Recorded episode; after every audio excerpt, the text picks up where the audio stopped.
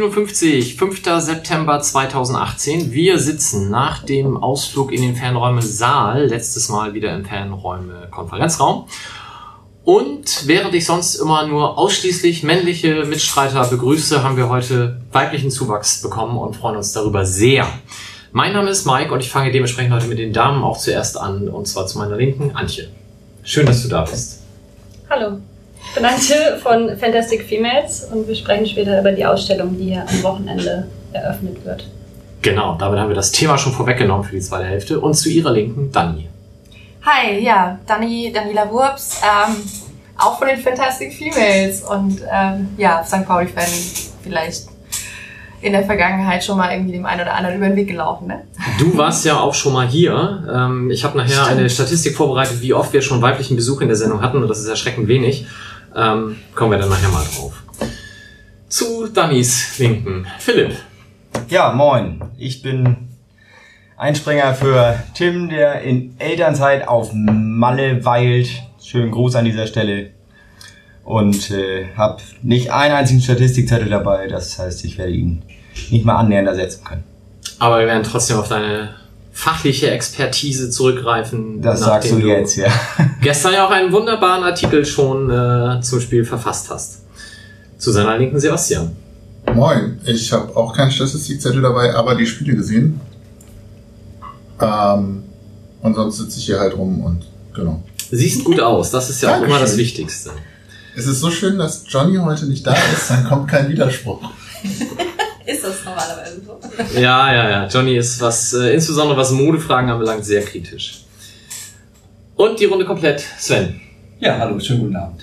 Ich sitze hier in Vertretung von Justus, der sich gerade auf der Rückreise einer Fortbildung in äh, Nürnberg befindet und ähm, werde mein Bestes geben, ohne Statistikzettel und ohne modische Kleidung, mit meinem üblichen durchschnittlichen Auftreten, wie es hier ab und zu gewohnt seid in der Sendung. Das wird völlig ausreichen, da bin ich sehr sicher. Ja, damit habt ihr schon festgestellt, wer außer Justus noch fehlt, das ist Johnny. Und wir müssen jetzt erstmal gleich gestehen, wir haben den Termin total schlecht gewählt, weil heute Abend ist äh, eine ziemlich große oder mehrere große Versammlungen in Hamburg, unter anderem halt die Gegendemo gegen die Merkel muss weg Demo und da wäre es natürlich viel sinnvoller zu sein. Das haben wir aber bei der Terminplanung so noch nicht berücksichtigt und dementsprechend fragte Johnny am Montag höflich, ob er denn Steine schmeißen gehen dürfte und das haben wir ihm natürlich genehmigt. Wir müssen noch ein bisschen Housekeeping machen, bevor wir inhaltlich werden. Ähm, der Millanton zieht um. Wir sind nicht mehr im Übersteigerblock beheimatet. Wahrscheinlich für diese Folge schon noch. Das werdet ihr also auch noch über die Podcatcher ganz normal abonnieren und anhören können. Solltet euch dann aber zeitnah darum kümmern, dass ihr das eventuell aktualisiert und euch auf millanton.de umtreibt. Ich hoffe, dass für die meisten Podcatcher das sowieso automatisiert geht, aber da werden wir dann über Facebook und Twitter entsprechend noch kommunizieren, wenn das anders nötig sein sollte. Und ähm, da kam auch schon die Frage auf der neuen Seite millanton.de werden wir eben auch die, oder haben wir schon die Vor- und Nach dem Spielgespräche jetzt verstärkt mit drin. Ähm, die hatten vorher auf ihrer eigenen Seite einen Paypal-Button, wir hatten einen Spenden-Button im Übersteiger-Blog. Ähm, die sind jetzt momentan beide nicht da. Da wird sicherlich irgendwann noch mal einer kommen. Momentan behaltet das Geld und spendet es für sinnvollere Dinge. Gibt's, glaube ich, gerade in der aktuellen Zeit genug. Grundsätzlich danken wir der AFM, die sich da an den Kosten für Server und so weiter bei uns sehr stark beteiligt. Das äh, ist sowieso ganz großartig. Und wenn ich schon bei Danke bin, dann gucke ich hier auf den Tisch und es stehen ganz viele Bierflaschen und wir bedanken uns bei der Care wieder Kreativbrauerei, die uns wie schon beim, bei der Live-Sendung letztens mit Bier versorgt hat, da war das ja noch viel größartiger, weil von den Einnahmen, die wir dadurch gemacht haben, die braun-weiße Hilfe, die Getränkekosten, die in Magdeburg durch den gewohnt gewöhnungsbedürftigen Polizeieinsatz entstanden sind, äh, decken konnten. Das war sehr, sehr gut und für die nächsten Sendungen stellen die uns hier jeweils das Bier zur Verfügung und ich möchte ganz kurz einmal Werbung machen für deren Produkte. Wir haben wieder das UNN, ähm, das ist alkoholfrei, da hat der Olli in der letzten Sendung schon was zu erzählt. Deswegen verweise ich da einfach drauf. Und zum Zweiten haben sie uns heute gebracht das Seebrügge. Und ich hatte mir das so schön ausgemalt, als wir das Ganze so mal besprochen haben, dass Johnny das jetzt vorstellen kann, weil Johnny in seiner Freizeit selber auch Bier braut. Jetzt ist er nicht da, sondern Steine schmeißen. Jetzt muss ich den Text dazu vorlesen und äh, ich bin von Bierbrauen nicht wirklich äh, vom Fach. Aber mir wurde von Julia und Olli mit auf den Weg gegeben, was denn Seebrügge so besonders macht. Und ich lese das einfach mal vor. Müde, durstig und mit staubiger Kehle kamen die belgischen Kumpel im 19. Jahrhundert aus den Minen. Die lokalen Brauer sorgten mit der Grisette für eine wohlverdiente Erfrischung. Im Laufe der Zeit ist die Grisette von der Bildfläche verschwunden und wird nun anhand von Überlieferungen wiederbelebt. Die Seebrügge Grisette ist unsere Interpretation, leicht, trocken und erfrischend. Natürlich nicht filtriert und nicht pasteurisiert. Sie hat ihren Ursprung in der Wallonie im französischsprachigen Teil Belgiens, wurde als trockener, erfrischender Durstlöscher nach einem harten Arbeitstag gebraucht und erlebt durch die kreative Bierzeit ihre Renaissance. Die Grisette ist im Laufe der Zeit wohl vollständig von der Bildfläche verschwunden. Genaue Rezepte gibt es nicht, sodass der erfrischend trockene Bierstil nun anhand von Überlieferungen wiederbelebt wird. Es folgen noch ein paar technische Details, die ich uns hier mal erspare, aber grundsätzlich der Appell, wenn ihr Bier trinken wollt, meldet euch bei der Care Wiederbrauerei. Wir werden das entsprechend natürlich wie immer verlinken. Und es gibt ja auch beim FC St. Pauli lokale Biersponsoren, die sich in letzter Zeit mal wieder blamiert haben, um es vorsichtig auszudrücken. Und da wäre ein Wechsel mal auch ganz sinnvoll. Auf jeden Fall. So, wir darf, haben darf auch ich kurz einhaken? sehr gerne. Gerade Da bei kann der, ich mal einen Schluck der, von diesem super alkoholfreien Bier trinken. Wo du gerade bei der Live-Sendung warst. Ich war auch als Gast in der Live-Sendung. Allerdings saß ich unten im Publikum, wurde als Quiz-Teilnehmer auf die Bühne gerufen. Habe im Quiz gegen Timo Schulz leider verloren, weil die Frage, wie viele Fußballlehrer beim FC St. Pauli angestellt sind, Timo Schulz angeblich richtig mit neun Fußballlehrern beantwortet hat. Es waren zehn, ich hatte recht. Und das Schlimme ist ja, der Vollidiot, der das falsch rausgesucht hat, ist ja dein Bruder. Hast du das familienintern geklärt? Mr. Pupswindel, ich hatte recht. Sage ich an dieser Stelle nochmal. Der Adressat weiß Bescheid. Guck mal, du kriegst ja jetzt das Bier, was du sonst gewonnen hast, heute hier in der Sendung. Das habe ich auch da gekriegt. Wahrscheinlich, wahrscheinlich wusste Timo in der Zeit schon bereit und dachte, oha, hier läuft was schief, heute das noch nicht aufkriegen lassen. Ich glaube, wir haben auch aufgezählt, wer es alles ist und derjenige, den wir vergessen hatten, peinlicherweise war Andreas Rettich, glaube ich. Ist das richtig? Weißt du das noch? Das ist mir jetzt völlig egal. Aber es kann gut sein. Ich möchte dann aber trotzdem nochmal sagen, wir haben jetzt einen Biersponsor, das ist super. Wir freuen uns auch über Wein. Das lassen wir jetzt mal so stehen. Fände ich, fänd ich auch gut. Ähm, ich würde ich würde heute Abend, ich habe jetzt schon mal den Weißwein angetestet aus der Weinbar. Vielleicht lässt sich da mal ein Deal aushandeln. Ne? Wir hätten da Kontakte, das stimmt schon. Stimmt. Und Schnaps dann auch. Schnaps. Dann, äh, ja, mhm. brauchen wir noch was für Softdrinks. Ähm, mit der neuen Seite millanton.de, habe ich schon gesagt, kommen auch die Vor- und Nach jetzt etwas verstärkter zusammengelegt mit uns. Und dementsprechend haben wir gesagt, wir machen jetzt hier mal eine neue Sendestruktur. Wir haben bisher immer über die letzten Spiele seit der letzten Sendung gesprochen. Und das sparen wir uns jetzt. Wir werden immer über das letzte Spiel sprechen. Das bietet sich heute auch an, weil da tatsächlich einiges los war am Wochenende. Ähm, die anderen Spiele davor hört euch das in den Vor- und Nach dem Spielgesprächen an. Das machen die ganz hervorragend, auch immer dann mit der jeweiligen Gegnersicht auf das Ganze. Und sollte mal irgendwas ganz Dramatisches passieren, hindert uns das natürlich auch nicht dran, dann hier da trotzdem drauf zurückzugreifen. Die Niederlage in Wien und ähm, die Niederlage bei Union haben wir aber dann heute ausgespart und werden dementsprechend nur über das Spiel gegen Köln sprechen, was wir auch verloren haben.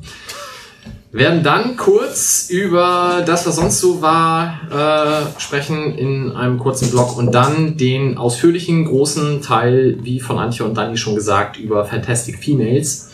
Die Ausstellung, die ab Samstag hier im St. Pauli Vereinsmuseum zu sehen sein wird.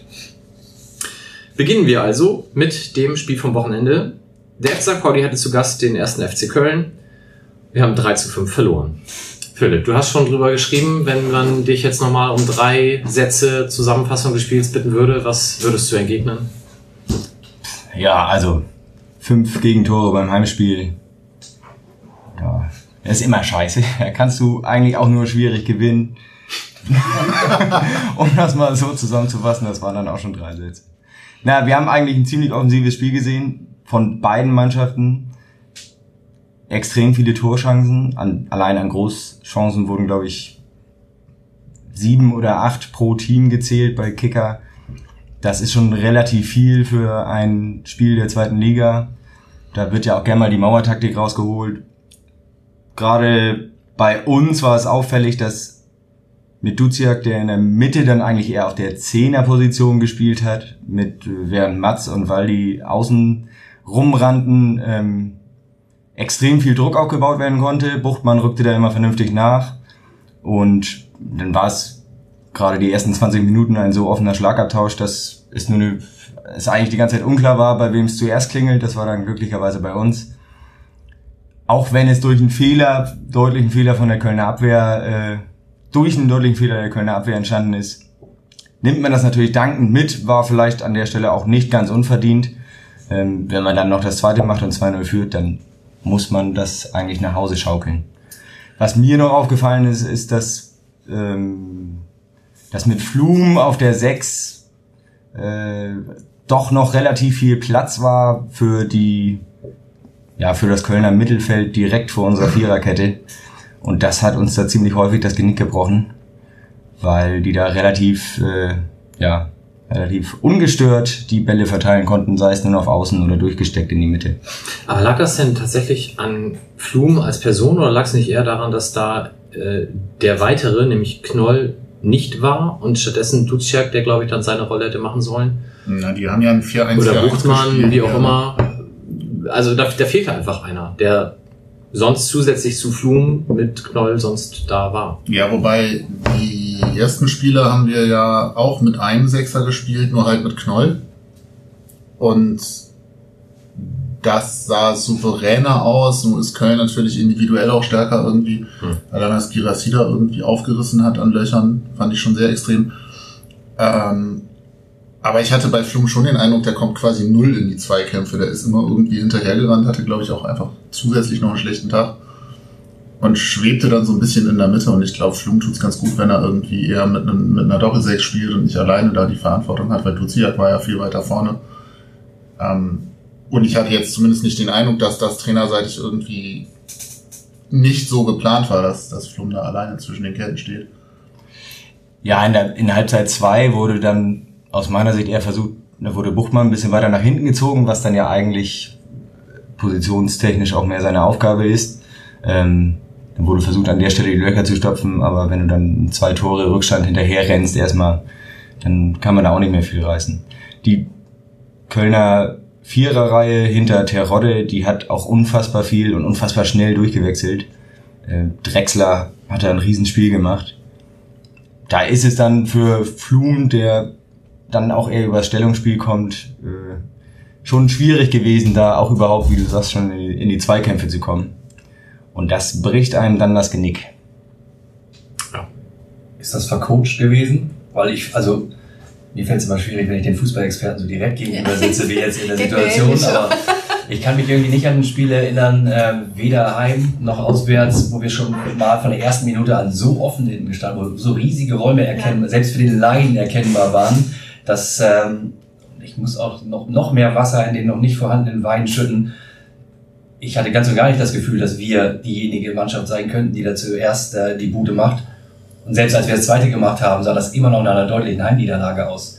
Und ich würde sogar so weit gehen, wenn wir nicht zufällig das 3-4 gemacht hätten und dann so ein psychologischer Effekt eingesetzt hätte, hätte das auch 7-8 Gegentore geben können. Ja, ich in der Halbzeitpause auf Klo hörte ich auch schon, dass das jetzt ein 2-9 wird.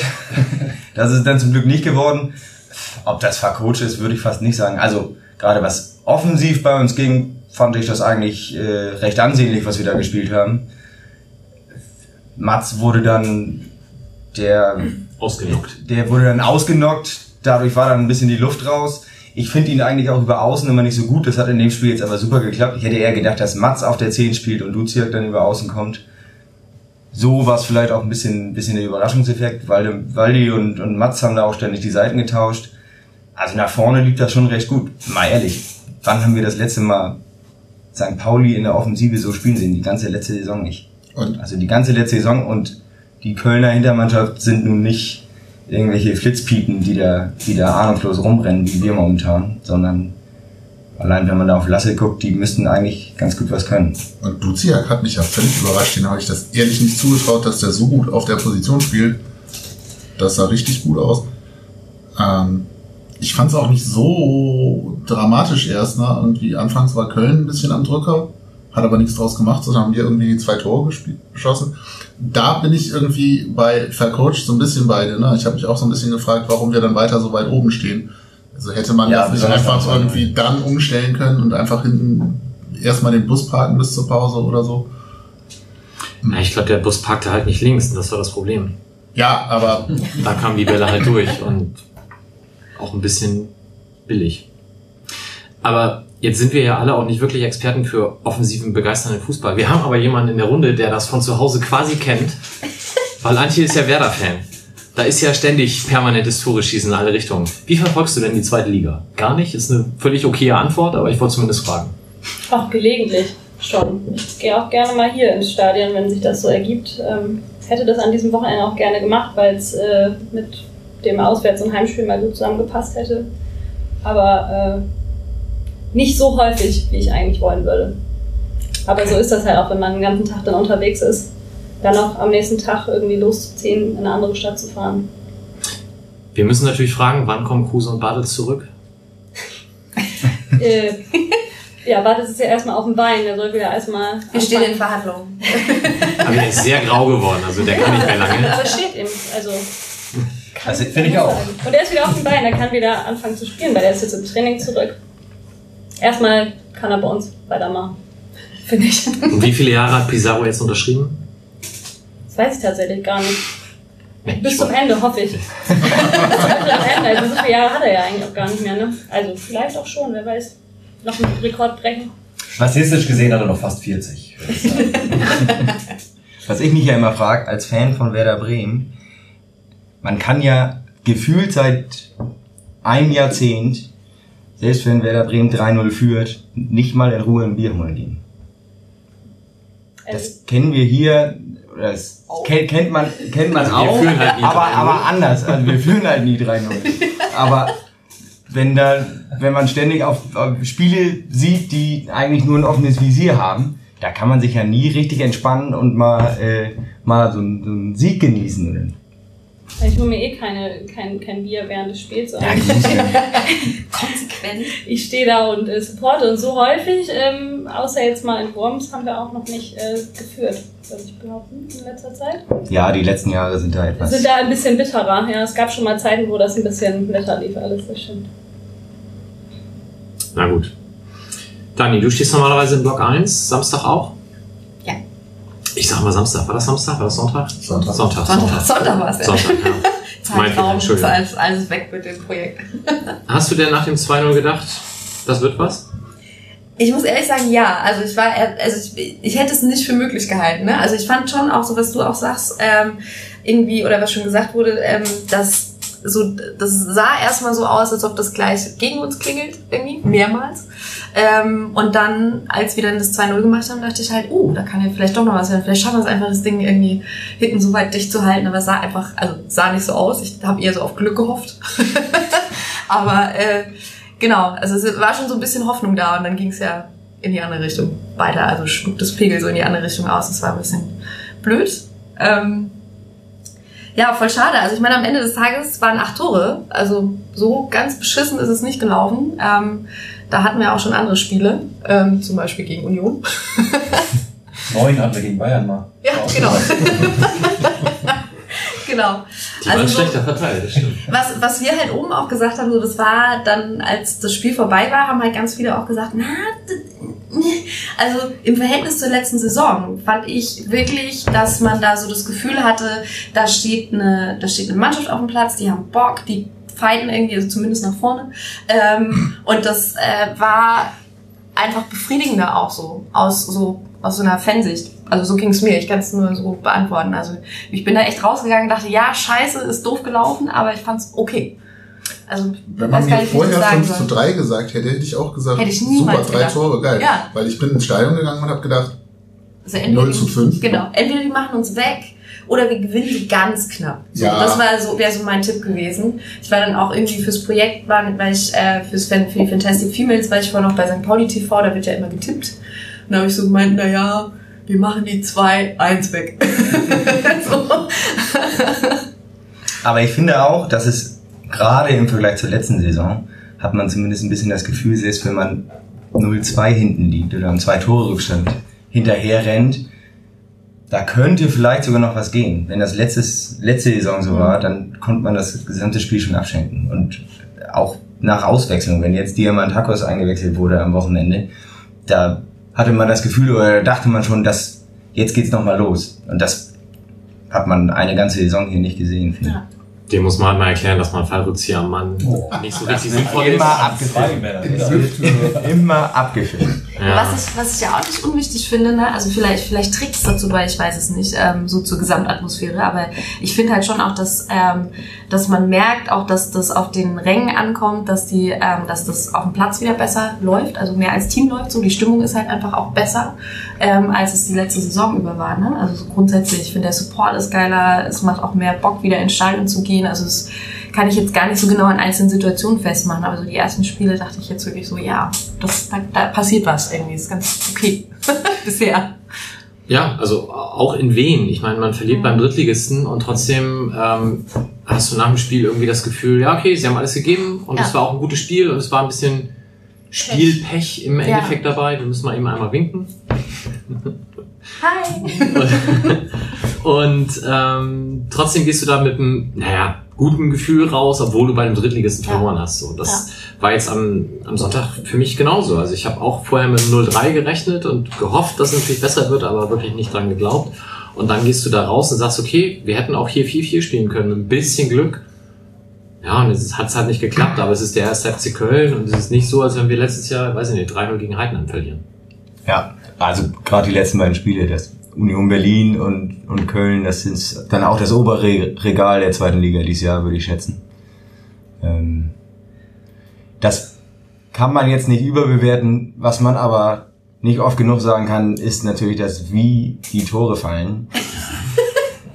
gerade, gerade nach einer eigenen Ecke und also das ist schon richtig pomadig, Ja, was das da ja, momentan ne? läuft. Also, Ein schlechter Start trotzdem. ja, ja, voll. Also auf der anderen, einerseits, andererseits, ne, so die ersten zwei Spiele dachte ich, yeah! So. Naja, aber wir haben ja auch vor dem Spiel, äh, vor, vor der Saison gesehen, in Magdeburg holen wir nichts, verlieren wir immer. Beim Aufsteiger, das läuft nicht. Zu Hause gegen Darmstadt, oh, wenn es blöd läuft, ein Punkt. Und dann verlieren wir bei Union und verlieren gegen Köln, dann hast du nach vier Spielen einen Punkt. Ja. So, und jetzt haben und wir, bis in der ersten Runde ausgeschieden. und bis natürlich, Äh, der das- Pokal ist ja klar. aber Der Pokal ist nur einmal im Jahr. Egal. Ähm, und jetzt haben wir halt immerhin schon sechs Punkte, sind trotzdem im Pokal raus, ja. Ja gut, jetzt ist natürlich die Frage, bei Aue entscheiden sich schon wieder Es darf für und so, Es ne? darf auf keinen Fall so weitergehen. Ne? Also das ja, Ja, aber die Frage ist doch, wenn wir in Aue offensiv so spielen wie gegen Köln, Aue traue ich ehrlich nicht zu, dass die fünf Tore schießen, egal wie wir in der Abwehr stehen. Also auf jeden Fall relativ beruhigend ist ja bislang, dass, dass die zweite Liga ja diese Saison Anstalten macht, sich gegebenenfalls anders zu verhalten, als sie es in der letzten Saison getan hat. Sprich, dass Abstiegskandidaten mit wenig Punkten gestartet sind und schon schön unten drin hängen. Das gibt erstmal so ein bisschen Beruhigung, finde ich. Obwohl der Trend natürlich trotzdem dann mittelfristig umgedreht werden müsste, um dann nicht total in Schönheit zu sterben am Ende. Aber ähm, gut, deswegen ist tatsächlich, du hast es gerade schon gesagt, Aue ist eine Art Schlüsselspiel schon wieder, ne? In welche Richtung fährt der Zug und puh, das darf da nicht in die Hose gehen. Aber wie gesagt, also Duisburg, Aue, wer ist denn noch da unten? Sandhausen, alle Fehlstart. Paderborn. Paderborn, die spielt die gut oben. Paderborn ist nächstes Heimspiel, oder? Also Aue, Paderborn, Dortmund, Ja. oder? Ja. Ja. Ja Paderborn ist der immer das Woche. so fatalistisch zu sehen. Ne? Ich weiß, man muss das vielleicht ein bisschen so nach unseren zwei letzten Saisons, aber ähm, so ich will halt nicht immer nur nach unten gucken. So, Das so wir haben ja genug, die schlechter spielen als wir. Also mit dem Sieg wären wir der Weltführer gewesen. Ja. Es war nicht unmöglich. Wir haben 2 geführt. Apropos 2 geführt. 1-0, ein Stürmertor. Durch den neuen Neueinkauf, ne? Also Ja. Schon das zweite. Ja, Ich finde ich ja. finde den echt gut. Der Ja. erinnert mich ein bisschen an Peter Crouch. Ja, das stimmt. Einfach nur von, ne, so Körpersprache eher. Ja.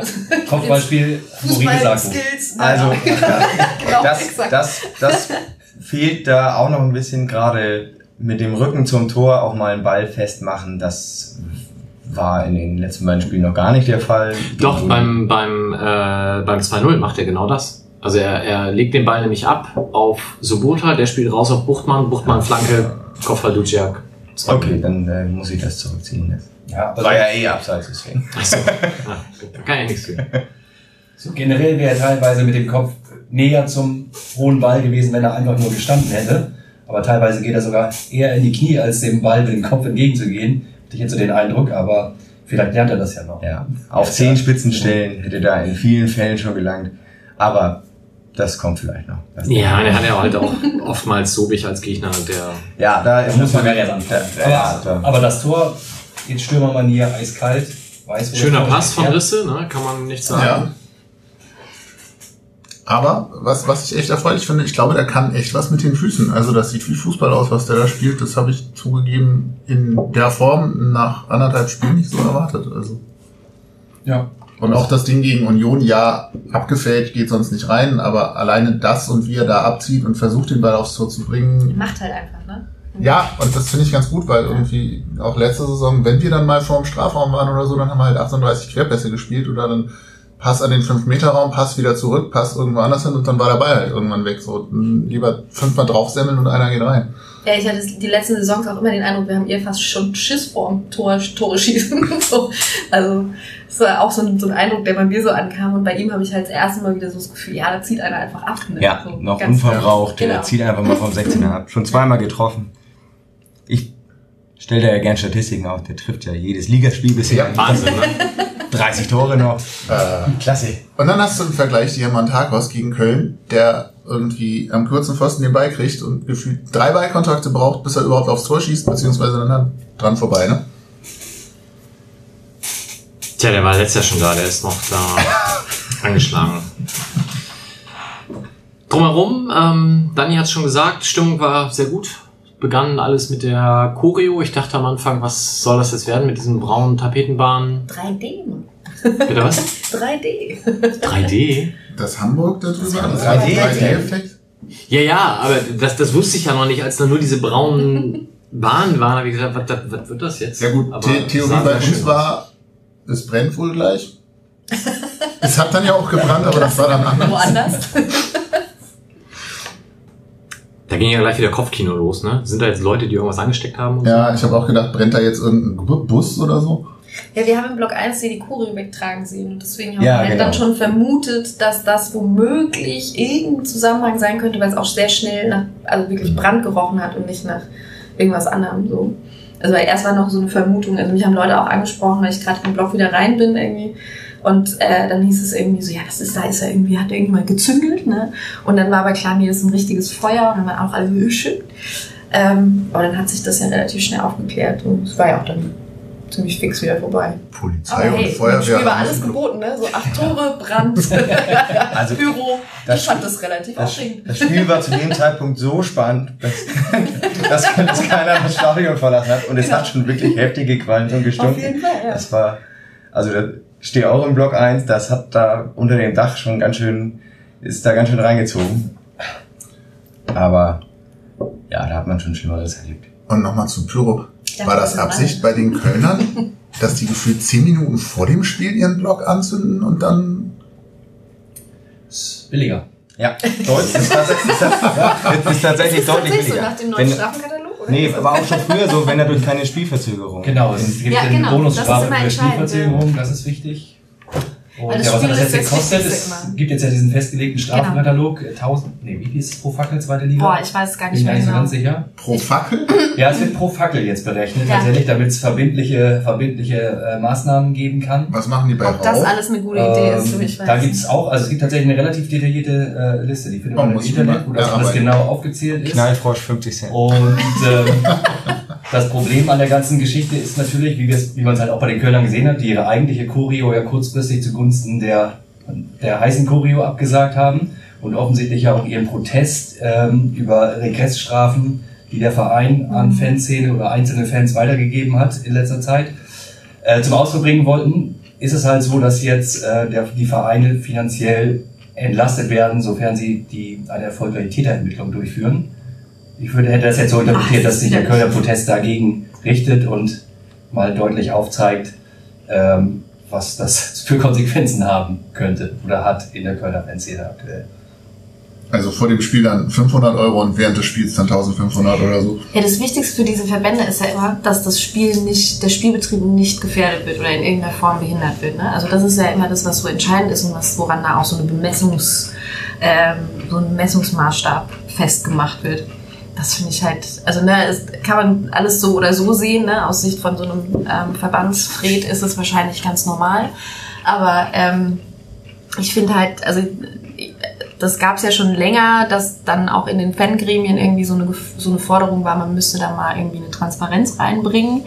Ich weiß gar nicht, also ob so ein Strafenkatalog mit Transparenz ist, das wurde ja auch lange verhandelt. Ne? Also ist es richtiger, ist es besser? Und ich glaube nicht, dass es besser ist, weil es eigentlich sozusagen ins andere Extrem ausschlägt. Ne? Es wird teurer, es gibt mehr Regressforderungen, es geht mehr auf die Einzeltäter-Geschichte. Ja, Die wobei was, verlassen den Verhandlungstisch auch. Oder haben den verlassen. ja, also teilweise ja, Teilweise. genau.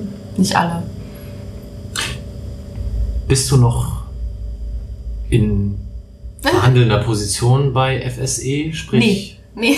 kann ich dich trotzdem fragen, ich habe Gott sei Dank nicht. Also ich meine, der, das, ist- das ist ja so ein Grund. Ich ähm, habe das ja, habe die Position ja verlassen und das äh, war so eine Sache, die danach sehr erleichternd war, genau solche Diskussionen nicht mehr, also auch mit federführend auf europäischer Ebene führen zu müssen. Ne? Ist sowas sinnvoll, ist sowas nicht sinnvoll? Da kann man jetzt eine Meinung zu haben.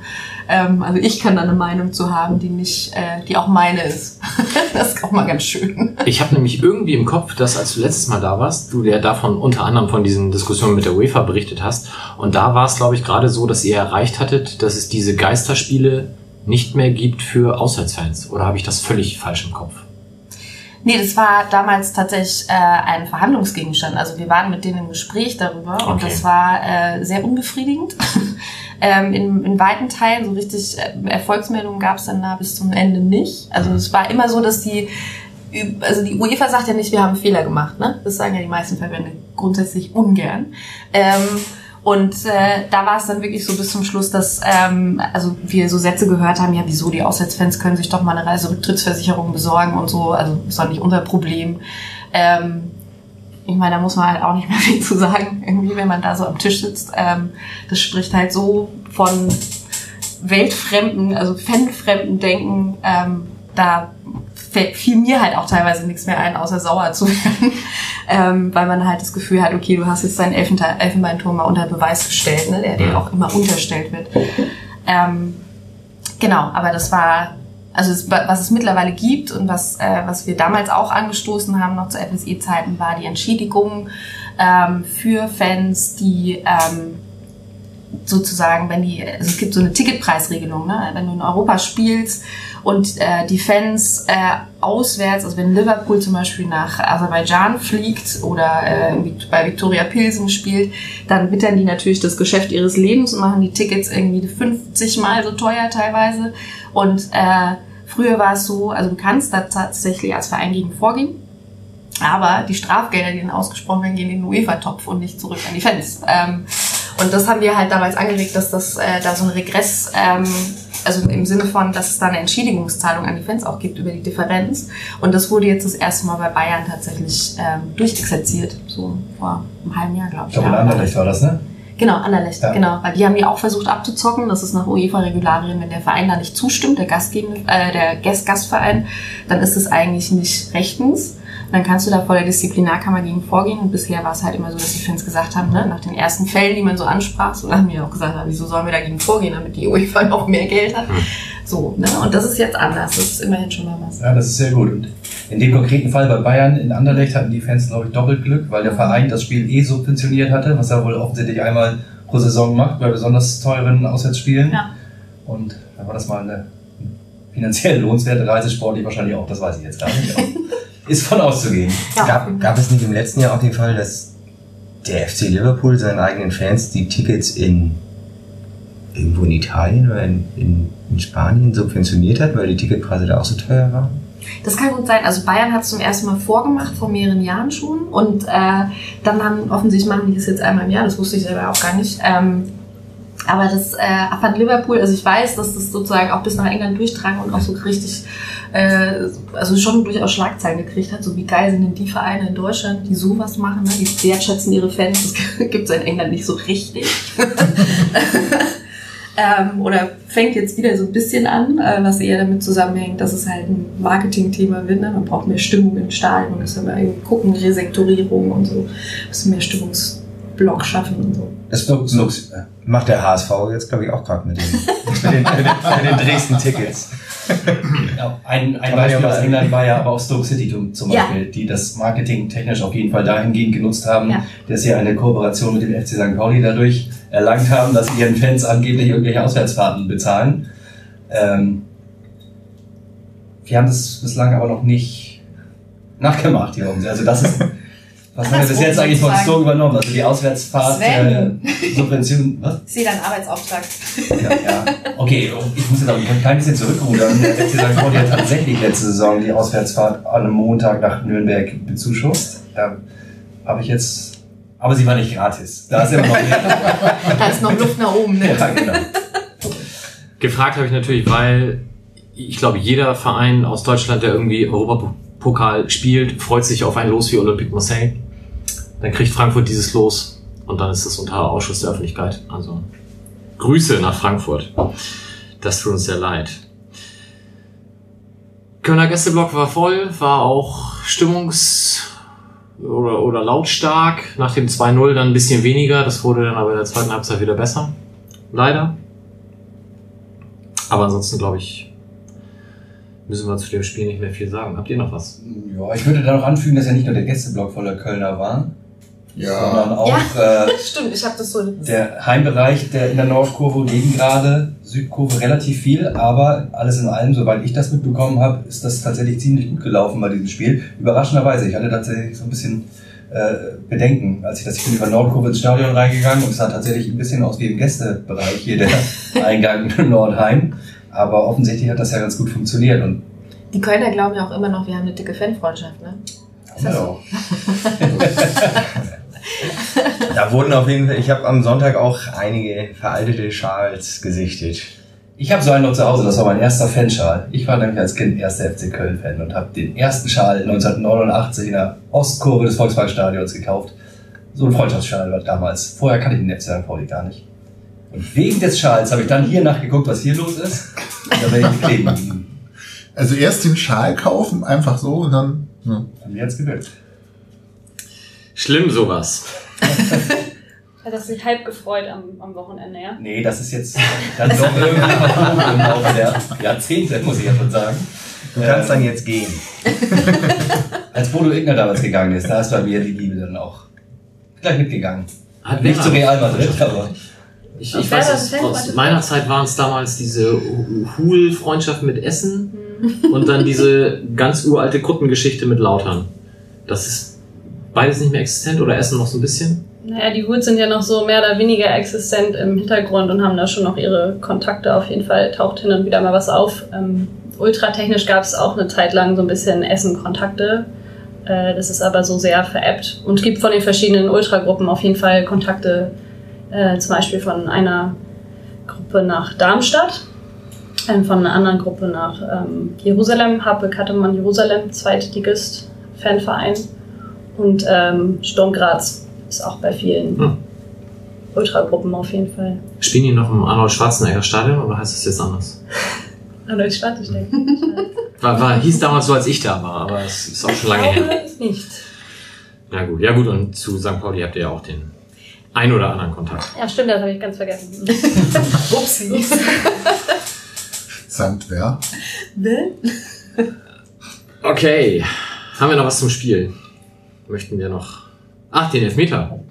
Oh Gott. War das einer? Nein, War das einer? Du bist der ich habe Schiedsrichter. nichts gesehen. Ich auch nicht. ich auch nicht. Ich habe halt gedacht, den, den, das erste kann er pfeifen, hat er nicht gepfeift, äh, gepfiffen und dann, Nein, kein Alkohol mehr für sowas. das ist alkoholfrei. äh, aber das Ding mit Himmelmann fand ich, naja, egal, wenn es keiner gesehen hat, müssen wir es nicht diskutieren. Also ich habe es heute einmal ganz kurz auf St. Pauli TV, da haben sie aber den, den ersten Kontakt ähm, am Drexler, ich glaube, es war Bubala, ich weiß es aber nicht genau. Ja, Bubala oder Zianis. Ähm, da haben die den als ursächlich für den Elfmeter genannt. Ähm, jemand, der Ja, Scheiß drauf, erst als Terodde über Himmelmann springt. Ja, vielleicht hat er gesagt, zwei Fouls, ein Elber oder so, ich weiß nicht. Also, Wenn jetzt zwei liegen, dann. dann muss ich jetzt mal. Ja. Also, Aber in dem Kontext, ich fand den Schiri ein bisschen komisch. Fällt mir gerade noch so ein zu Köln. ja, wir haben verloren, da finde ich auch immer jeden den Schiri komisch. Aber Ja, es fehlten die drei Elfmeter für uns, die ist, ist schon klar. Nee, aber ich fand irgendwie extrem lange gebraucht, bis er mal eine Karte für irgendwie ein taktisches Foul oder so Trikotvergehen gegeben hat. Ich war nicht die erste gelbe Karte, die gelbe Karte für Mats. nachdem Ja, weil er wieder falsch wieder Nach einem ist. Tor. Zu früh. Ja, aber die muss er geben. deine Regeln interessieren Sehr ärgerlich, aber die muss er leider Ja. Wobei das ja so ein bisschen nach... Trikot ziehen muss er auch Geld geben, oder? Nee, das stimmt nicht. Also dieses Reinlaufen ohne Anmeldung ist eine Pflichtgelbe Karte, da kannst du nichts machen. Beim Trikotziehen hast du Spielraum. Okay, er hat seinen Spielraum halt immer genutzt. Hm. Aber er hat die Diagonale schön ausgelaufen. Darauf achte ich ja nur bei unseren Spielern. Also das ist mir aufgefallen, dass das gerade bei den, ich glaube, die gelbe Karte gegen Mats war tatsächlich unsere einzige gelbe Karte, wenn ich so überlege. Haben wir noch eine? Nein. Ja. War die einzige. Doch, das war die einzige. Ne? Ja, wenn du Das- fünf Dinger kassierst und nur eine gelbe Karte kriegst, dann ist auch was falsch. Ja, und ne? dann fällt mir bei der Kölner Mannschaft auf, die waren immer so ein bisschen, gerade in den ganzen Zweikämpfen, immer so am Rande der Legalität unterwegs. Das kann dann in so einem Spiel auch den Ausschlag geben. Das sind jetzt hier mal so, so Ja, Phrasen, die man hier mal in den Raum wirft, aber Ja, Girassi zum Beispiel auch äh, durchaus ein Freund des schnellen Bodenkontakts. Also der ja, der, also ich fand grundsätzlich die gesamte Kölner Offensive hat sehr viele offen, äh, Sympathiepunkte bei mir gesammelt in den ersten zehn Minuten schon. Da war ich großer Fan. Na gut, haken wir das ab. Ähm, ich habe noch drei kurze Themen, die wir uns vorher angeguckt haben. Zum einen natürlich riesengroßen Glückwunsch an die Blindenfußballmannschaft, auch wenn das jetzt äh, so ein bisschen bitter schmeckt, weil sie haben das Finale um die deutsche Meisterschaft verloren mit 1 zu 2 gegen den MTV Stuttgart. Der Nationalspieler der Stuttgarter hat zwei Tore gemacht. Immerhin haben wir noch den Anschluss erzielt, und zwar Serdi. Und das ist dann gleichzeitig auch noch vorgeschlagen zum Tor des Monats. Ein wunderbarer Schuss mit links in den Winkel. Ähm, werden wir verlinken, stimmt alle ab. Serdi als Torschütze des Monats für den FC St. Pauli wäre ganz, ganz großartig. Äh, es steht demnächst an, das Blindenfußball Masters. Termin werden wir auch verlinken. Mitte September wieder in der Blindenschule im Borgweg. Die freuen sich da sehr über Besuch. Zum Zweiten noch ein Termin, der hoffentlich bereits breit genug gestreut wurde. Die Welcome United Demo gegen Rassismus am Samstag, 29.09. ab 12 Uhr geht's los, Rathausmarkt. Ähm, anschließend noch Kundgebung und ich glaube sogar Konzert ab 17 Uhr oder bis 17 Uhr. Also von daher ein bunter Tag, der hoffentlich auch breite Zustimmung und gut besucht sein wird. Und dann, ähm, ja, ein bisschen weniger erfreuliches Thema momentan kocht halt in Hamburg generell äh, hoch, dass wir am Tag drauf, nämlich am 30.09. ein Derby spielen werden, auf das wir uns wahrscheinlich im Sommer alle furchtbar gefreut haben oder zumindest, dass es überhaupt zustande kommt, hat uns sehr gefreut, weil bis dahin nicht so ganz klar war, ob die in Liga 2 kommen und wir in Liga 2 bleiben. Jetzt ist es so. Momentan ist es eigentlich, wenn man so sich umhört, mal abgesehen von allen Kartennerv und, und tollen Eintrittskarten, sind alle ziemlich genervt, weil drumherum so viel Scheiße passiert. Ähm, aber auch vielleicht nochmal Frage- anzufragen, du hast ja aus Bremen durchaus auch Beziehungen zum HSV, weniger freundschaftlicher Natur. Ja. Wie sind denn für euch in den letzten Jahren die Derbys gelaufen? Es gab ja auch mit Polizeipräsenz immer durchaus unschöne Gegebenheiten, aber gab es drumherum mit unter, also wirklich ohne dass es die Polizei genervt hat, von Seiten der Fans da negative Berührungspunkte? Ja, wir haben uns ja seitdem es ein Diebsteich ähm, vor ein paar Jahren geknallt hat, äh, nicht mehr gesehen oder sind uns nicht mehr richtig begegnet, waren nicht mehr im Stadion, auch hier in Hamburg zumindest. Also das ist schon Ihr seid ja teilweise angereist und dann nicht zum Stadion gekommen. So größtenteils alle Male, dreimal war glaube ich angereist, nicht reingekommen, ähm, von der Polizei abgefangen, unterstellt worden, dass unsere konspirative Anreise damit zu tun hat, dass wir irgendwas vorhätten und nicht, dass wir irgendwie selber entscheiden wollen, wie wir herkommen. Mhm. Und ähm, das auch für uns in dem Falle ja sicherer ist als das Mal davor, als wir dann halt an der Bahnhaltestelle so, als unsere Bahn äh, auf den Gleisen halt angegriffen worden ist. War auch wohl, also war nicht so eine schöne Situation, war auch nicht ganz fair. Also mir ist auch keine Person, ähm, wenn Leute sich hauen wollen, sollen sie sich hauen, aber das war auf jeden Fall auch mit ähm, Waffen und so weiter. Und das äh, leitet auch schon ein bisschen vielleicht über zu dem Thema, wie es jetzt gerade hier läuft. Also dass es eben nicht um Sportlichkeit oder ein bisschen Rivalität und so geht, sondern ähm, einfach auch darüber hinaus um, um Vernichtungsgedanken da kommuniziert werden. Und also ich aus Bremen kenne das so nicht, wie es jetzt hier gerade läuft. Ich würde sagen, es ist das größere Derby oder die, die größere Feindschaft schon fast, wenn man das so anguckt, aber es hat schon auch mit der Stadtrivalität zu tun. Und dass sich das so hochschaukelt mit den Jahren. Und da ist zum Glück halt Bremen-Hamburg nicht so viel Berührungspunkt. Man reist jetzt nicht ständig oder man ist nicht ständig in der letzten Zeit oder in den letzten Jahren nach Hamburg gereist, um da irgendwas zu machen und andersrum auch zum Glück nicht. Ja. Also Man hat sich auch jahrelang in Ruhe gelassen. Also auch hier, ne? Das war ja mehr Ja. oder weniger, ne? Also klar sind immer wieder Sachen passiert, so, klar. Aber so massiv wie jetzt was. Also ich glaube, gerade in den letzten eineinhalb Jahren Genau. haben sich die Vorfälle schon wieder gehäuft. Und äh, jetzt wird da gerade, wie Mike immer so schön sagt, der Niveau-Limbo ausgeführt mit Zeckenstechen, Stickern und Sehr schönes Wort. FCF SP Fotzen ist einfach Wahnsinn. die schönste Wortkreation von allen, ja. Ist ja irgendwann auch nicht mehr zu überbieten, finde ich. Also in der Argumentation. Es ist ja schon jetzt bei ähm, Mordandrohung im Endeffekt und auch ja darüber hinaus schon auch ähm, kurz einfach davor gewesen, dass jemand gestorben ist. Ich weiß nicht, ähm, wo das dann in dem Fall hinführt, aber ich weiß auch nicht, ob kann man halt auch nicht gut kommunizieren, ne? Ich weiß, also ich weiß nicht, ob man das so sagen kann. Ne? Das ist einfach so eine These. Also ich finde, ähm, vielleicht bin ich da auch zu naiv oder was auch immer, aber ich, ich finde halt, dass das so ein bisschen die Verrohung in der Sprache allgemein auch nochmal ein bisschen symbolisiert. Also ich habe in den letzten zehn Jahren ähm, also nur vereinzelt ähm, und dann wirklich auch heiß diskutiert solche krassen Wort, ähm, also Wortschöpfungen irgendwie im Zusammenhang mit einem Derby irgendwie wahrgenommen. Jetzt auch in Deutschland, ne? Das ist ja nochmal, in anderen Ländern ist es ja nochmal eine andere Geschichte, aber ähm, ich finde das schon, ich finde das schon erschreckend so. Also ich finde es erschreckend, was da plötzlich für Worte in den Mund genommen werden, dass es Vernichtungsfantasien gibt, dass es, also es ist, ähm, ist einfach, ja, es ist einfach krass. Also ich weiß halt nicht, was du halt auch sagst, ne? Wo führt das hin? Wo, was kommt als nächstes? Ähm, Waffen waren früher nie ein Thema oder in den letzten Jahren nie ein Thema. Bis jetzt diese anderthalb Jahre Spe- ähm, Periode sehe ich auch. Aber ähm, was, was ist so die Konsequenz daraus? Ne? Was traut man sich, wenn man erstmal in der Sprache so anfängt, ähm, Tötungsfantasien auszusprechen? Was kommt dann in der Praxis? Das ist schon, finde ich schon echt beunruhigend, Ja. um es mal diplomatisch zu formulieren. Da würde ich mir auch wünschen, dass es dann auch in der Fanszene irgendwie tatsächlich Bestrebungen gibt, das aufzuarbeiten, Mhm. an dem Problem zu arbeiten.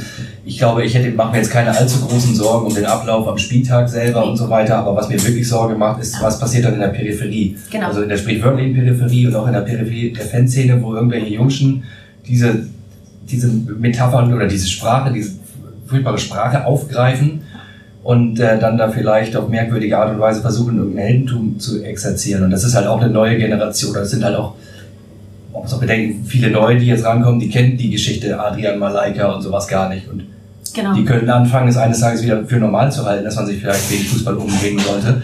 Und das ist tatsächlich so neu und auch relativ erschreckend.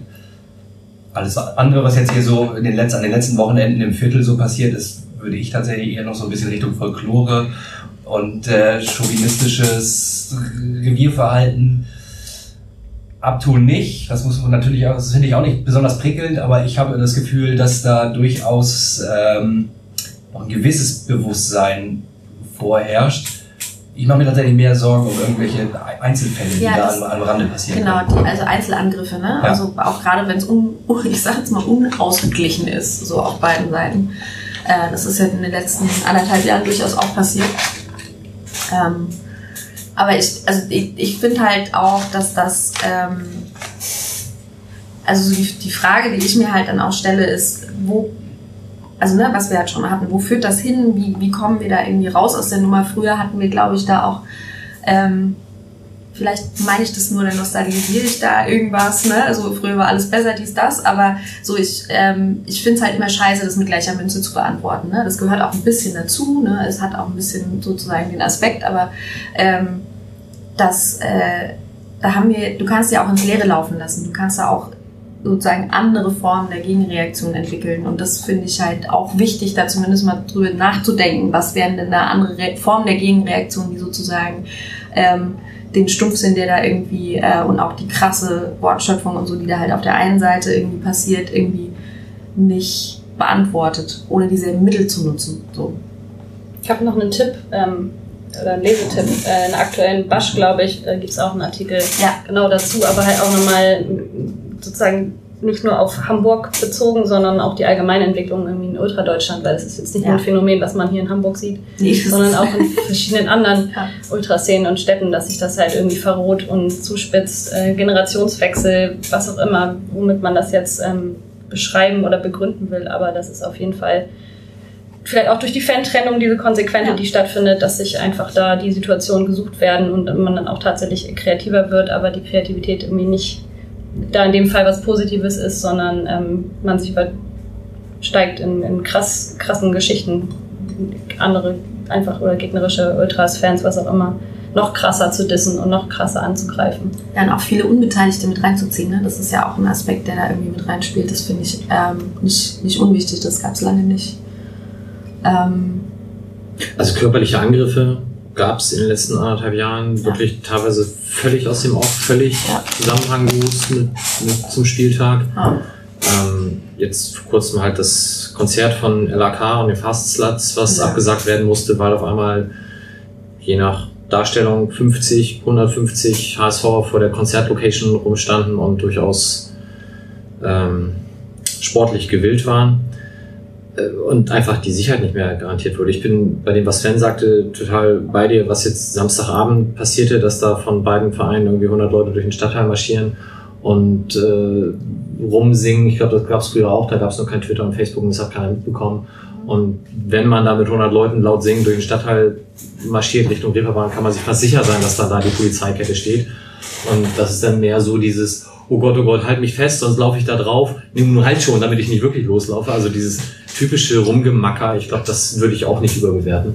Ähm, aber es passiert halt momentan. Und gerade, was ihr sagt, Verrohung der Sprache, USP töten, ständig dieses Fotzen St. Pauli und sowas, äh, wo ich momentan schon mag ver ver verzerrt sein die Wahrnehmung, aber schon denke, dass sich unsere Seite da noch ein bisschen vernünftiger verhält. Also so Ja, diese ganz krassen. Ausfälle sehe ich da nicht. Nee. Ähm, ja, aber ich glaube, momentan ist so die Grundstimmung, es sind alle froh, wenn es am 30.09. endlich vorbei ist und hoffentlich dann nichts Schlimmes passiert ist. Ja, ich glaube, wenn USP da ähm, eins zu eins mitmachen würde, dann gäbe es ja auch den Artikel in der Basch nicht, um es mal so Ja, genau, zusammenzufassen. Ne? Und auch das ist in letzter Zeit häufig genug gesagt worden. Dafür ist es wirklich schade, dass es Joseph Hugh nicht mehr gibt. Ich glaube, in all den Jahren hat man sich zwar nie gemocht, aber zumindest einigermaßen an so ein paar Grundregeln gehalten und äh, respektiert in Anführungsstrichen. Und da fehlt, glaube ich, ähm, schon sehr dieses Regulativ momentan beim HSV.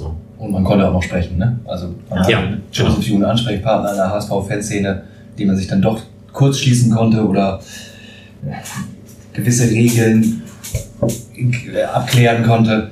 Ähm, aber grundsätzlich teile ich auch deine Einschätzung, Mike. Also ich habe schon das Gefühl, dass die, der wesentliche Teil der unserer Fanszene hier nicht sonderlich viel Bock auf dieses Ding hat, was da gerade auf den Straßen irgendwie so abgeht. Und ähm, das ist beruhigend und wir hoffen mal, dass die Mannschaft das dann richtet am 30.09. Ein bisschen Ruhe wieder ist im Karton. Permanentes Tore schießen. Genau. Haben wir Sonntag schon mal geübt, oder Sonntag. Ich glaube, dass die äh, Ultras oder Fans vom HSV besänftigt, wenn St. Pauli gewinnt, ist auch nochmal eine Frage. Ja. Man will sich ja auch kein, ähm, ja, man will sich ja auch nicht wünschen, dass man verliert. Ich kann das äh, durchaus nachvollziehen von dem Aspekt. Das werden wir auch nicht, nein. Und trotzdem, ich glaube, wenn das Spiel durch ist, selbst wenn wir das gewinnen, glaube ich, dass sich das danach erstmal wieder beruhigt. Und dann wird es sich zum Rückspiel wahrscheinlich wieder zwei, drei Monate vorher wieder hochschaukeln. ich würde mir halt auch wünschen, dass es irgendwelche, ne, also es ist ja aber die Frage, wer das macht, ne, aber es, gibt ja auch durchaus vernünftige HSVer, muss man einfach Absolut, so ja, sagen, klar. ne, dass die sich dann halt auch in dem Zusammenhang mal gerade machen und wenn es da halt irgendwelche Tötungsfantasien gibt, einfach auch mal die Schnauze aufmachen und einfach sagen, Leute, das geht so nicht. Ähm, und ne, gerade wenn es um Säuberungsideen geht und so, was es da an Stickern nicht gibt, das ist eklig. Und da äh, sehe ich halt irgendwie äh, Leute, die erinnerungspolitische Arbeit machen, da sehe ich Leute, die antirassistische Arbeit machen, ähm, die ähm, da beim HSV aktiv sind. Und natürlich sind die jetzt nicht ähm, immer in der stärksten Position ever, aber ähm, ich glaube, das wäre schon ganz geil, wenn da mal irgendwie eine Äußerung käme, wie man sowas eigentlich findet. Ne? Also ich, also gerade in so in der Zeit, wo wir leben, irgendwie finde ich halt auch einfach, ähm, wenn, wenn da so Grenzen überschritten werden, einfach mal die Klappe aufzumachen, schon wichtig. So. Ja, momentan ist es leider immer nur, ihr seid doch selber schuld, ihr seht ja auch ständig das mit der Nummer 1 der Stadt und so und deswegen geschieht euch das ganz recht und das ist Ah, halt ein deswegen bisschen kann man billig. Tötungsfantasien aussprechen. Ja, genau. Ja, also, Das ist schon Ich muss HSV wieder aufsteigen. sehr schade. Nee, gar nicht. Wir weg können auch noch mal wegen eine weiter Oder runter. absteigen, absteigen. sorry. Absteigen, Ja, ja. aufsteigen, wäre doch auch mal eine Option. Ja. Okay, das wäre das, was ich an Themen drumrum hatte. Damit können wir jetzt wahlweise zu Teil 2 überleiten oder wir machen eine ganz kurze Sauerstoffpause. Ich schaue mal in die Runde. Sauerstoff finde ich gut. Sehr gut, dann machen wir das. Bis gleich.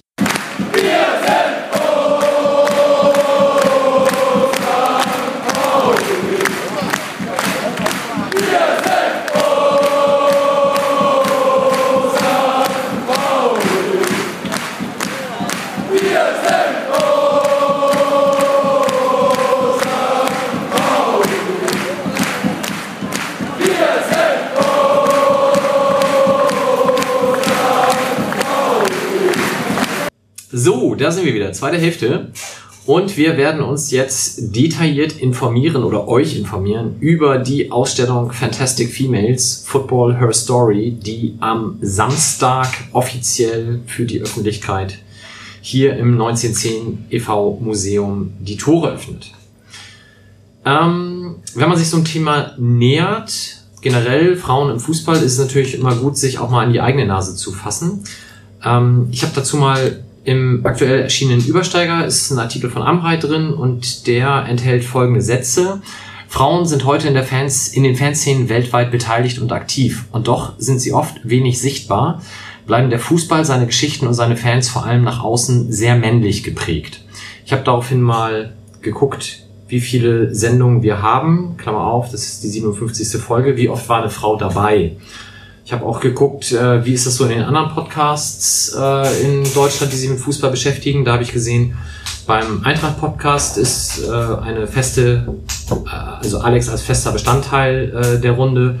In Augsburg ist jemand dabei, bei Wien Wiesbaden, das, die machen das zu zweit, da ist eine der beiden eine Teilnehmerin.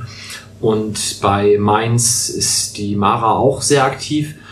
Ähm, ansonsten lobendes Beispiel der Rasenfunk, der sehr oft weibliche Gäste hat. Ansonsten ist das übersichtlich. Ich weiß gar nicht, beim Werder-Podcast, äh, ja, egal.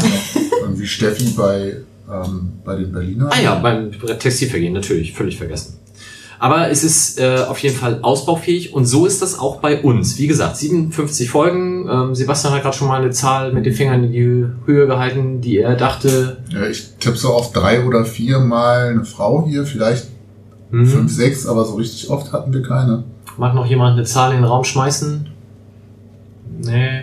Ich, ich, ich löse mal auf. Ähm, es waren tatsächlich sieben. Nämlich zum einen Verena beim Thema St. Depri. Wir hatten Inga, die Kapitänin der St. Pauli Frauen, zweimal da. Wir hatten Tamara da vom HFC Falke. Wir hatten Sandra da als Aufsichtsratsvorsitzende. Wir hatten Dagi da, als sie sich für den Aufsichtsrat bewarb. Dani war selber auch schon mal da. Und in unserer ersten Folge hatten wir Dorit da für das Thema Kiezhelden. Und das war's. Ansonsten sitzen wir halt äh, immer in unserer männlich dominierten äh, Runde und feiern uns selbst. Frage, warum ist denn das so? Ich meine, auch in dem Satz klingt das ja durch. Der Fußball ist nach außen sehr männlich geprägt, obwohl Frauen eben in der Fanszene sich sehr wohl weltweit beteiligen. Habt ihr das im Rahmen der Ausstellung mal eruieren können, warum Frauen da sind die selbst zurückhaltender oder, oder werden sie ausgegrenzt? Oder beides? Ja, ich würde schon sagen, es ist eine Mischung aus allem vielleicht. Zum einen sind sie natürlich zahlentechnisch äh, deutlich weniger vertreten, dann ähm, auch vielleicht so Erziehung, Sozialisation, nicht die ersten, die nach vorne springen, wenn es irgendwie Fragen zu beantworten gibt. Ähm, aber auch äh, häufig, das haben wir auch in anderen ähm, Kontexten so, wenn ich jetzt an, an DJs zum Beispiel denke oder im DJ-Kontext, dass dann halt auch ähm, Männer, ohne das jetzt auch böse zu meinen, sich auch untereinander einfach die Gigs so ein bisschen zuschieben und gar nicht so wirklich darauf achten, obwohl es auch durchaus Frauen gibt, die das machen könnten und auch was zu sagen hätten zu den verschiedenen Themen. Also, ja. Ja, also sehe ich sehr ähnlich. Es ist ähm, auf jeden Fall so, dass äh, ich glaube, so die Tendenz da ist, äh, dass Frauen sich nicht so ähm, sehr in die erste Reihe schieben wollen. Ähm, ich hatte das äh, auch bei FSE ähm, immer so erlebt, dass ähm, das sehr, also ich fand es sehr interessant, weil ich ja in der Geschäftsführungsposition war und ähnlich wie Sandra das zum Beispiel in ihrem Interview auch schildert, ähm, dass in dem Moment, wo du da bist, ähm, ermutigst du sozusagen andere Frauen, sich das zumindest mal anzugucken als Option, ob man eben auch zum Beispiel in Vorstandspositionen geht, ähm, in dem Moment, wo du sozusagen so ein bisschen eine Vorbildfunktion hast und da eine da ist, äh, zu der man hinschaut und sagt, ja, okay, wenn die das kann, dann kann ich das auch. Ne? Ähm, und andererseits ist es aber auch wirklich so, äh, zu, zu meiner Zeit als FSE, und ich habe das ähm, ja fast zehn Jahre gemacht insgesamt, als FSE-Geschäftsführerin war das wirklich so, ähm, ich habe sämtliche Frauen oder wir haben sämtliche Frauen immer fragen müssen, ob die sich äh, zur Wahl stellen. Und dann war meistens die Reaktion, glaubt ihr echt, ich kann das? Oder äh, meint ihr, ich sollte da sein? Bei Männern war es in der Regel so, die haben sich alle selber zur Wahl gestellt. Ne? Also sie haben sich selbst vorgeschlagen oder sie wurden vorgeschlagen, aber es war halt sozusagen bei den Frauen das eher immer so, dass man aktiv suchen musste und ähm, auch fragen musste und dann auch eher sozusagen eine zurückhaltende Reaktion kam im ersten Moment und dann so eher ein bisschen Überzeugungsarbeit nötig, nötig war. Und das war ja, ne, also ich weiß jetzt nicht mehr, ich weiß nicht, ob ihr da vielleicht schon mal drüber geredet habt, aber damals war das bei Sandra ja durchaus sehr ähnlich, als sie sich äh, zur Wahl gestellt hat. Ja. Gut, jetzt beginnt also am Samstag für erstmal 14 Tage hier im Museum ähm, eine Ausstellung, die dann auch wandert, unter anderem auch in Hamburg nochmal wandert zum HSV-Museum und dann auch äh, in die Breite geht. Wie lange habt ihr denn schon das Ganze vorbereitet? Also wann, wann begann diese Idee? Das ist schon tatsächlich ein paar Jahre her. Da könnte natürlich Dani noch mal detaillierter zu der Situation was sagen, weil ich da noch nicht involviert war. Aber es ist vor acht Jahren in einem Workshop zum Thema Frauen im Fußball aufgeploppt, ähm, den es gab bei einem, bei einem Netzwerktreffen von FSI und oder bei einem Kongress. Ja, Europäischer Fankongress war das. Einmal ja. sagen, FSE haben wir FSE schon mal ist Football erwähnt. Supporters Europe, genau, ist ein europäisches Fannetzwerk. Ähm, und da gab es vor acht Jahren einen Europäischen Fankongress in Barcelona. Und da gab es einen Workshop zu Frauen im Fußball oder weibliche Fans. Und die Idee halt irgendwie natürlich, was wir gerade auch schon angesprochen hatten, nicht so sichtbar, äh, nicht in der ersten Reihe unbedingt. Geschichte wird oder wurde viel von Männern geschrieben, auch Fußballgeschichte vor allem. Und ist auch das Bild, was irgendwie viel medial bedient wird. Es sei denn, es geht um Ausschnitte oder besonders attraktive Frauen wie bei internationalen Turnieren, dann ist äh, da auf einmal doch äh, prozentual mehr ähm, Frauenanteil zu sehen. Aber genau, da war dann die Idee, okay, man könnte doch mal irgendwie zum Beispiel eine Ausstellung machen, um die Diversität weiblicher Fankultur sichtbar zu machen. Aber das hat dann acht Jahre lang geschlummert, bis, ähm, oder sechs vielmehr, bis, bis wir uns beide mal über den Weg gelaufen sind.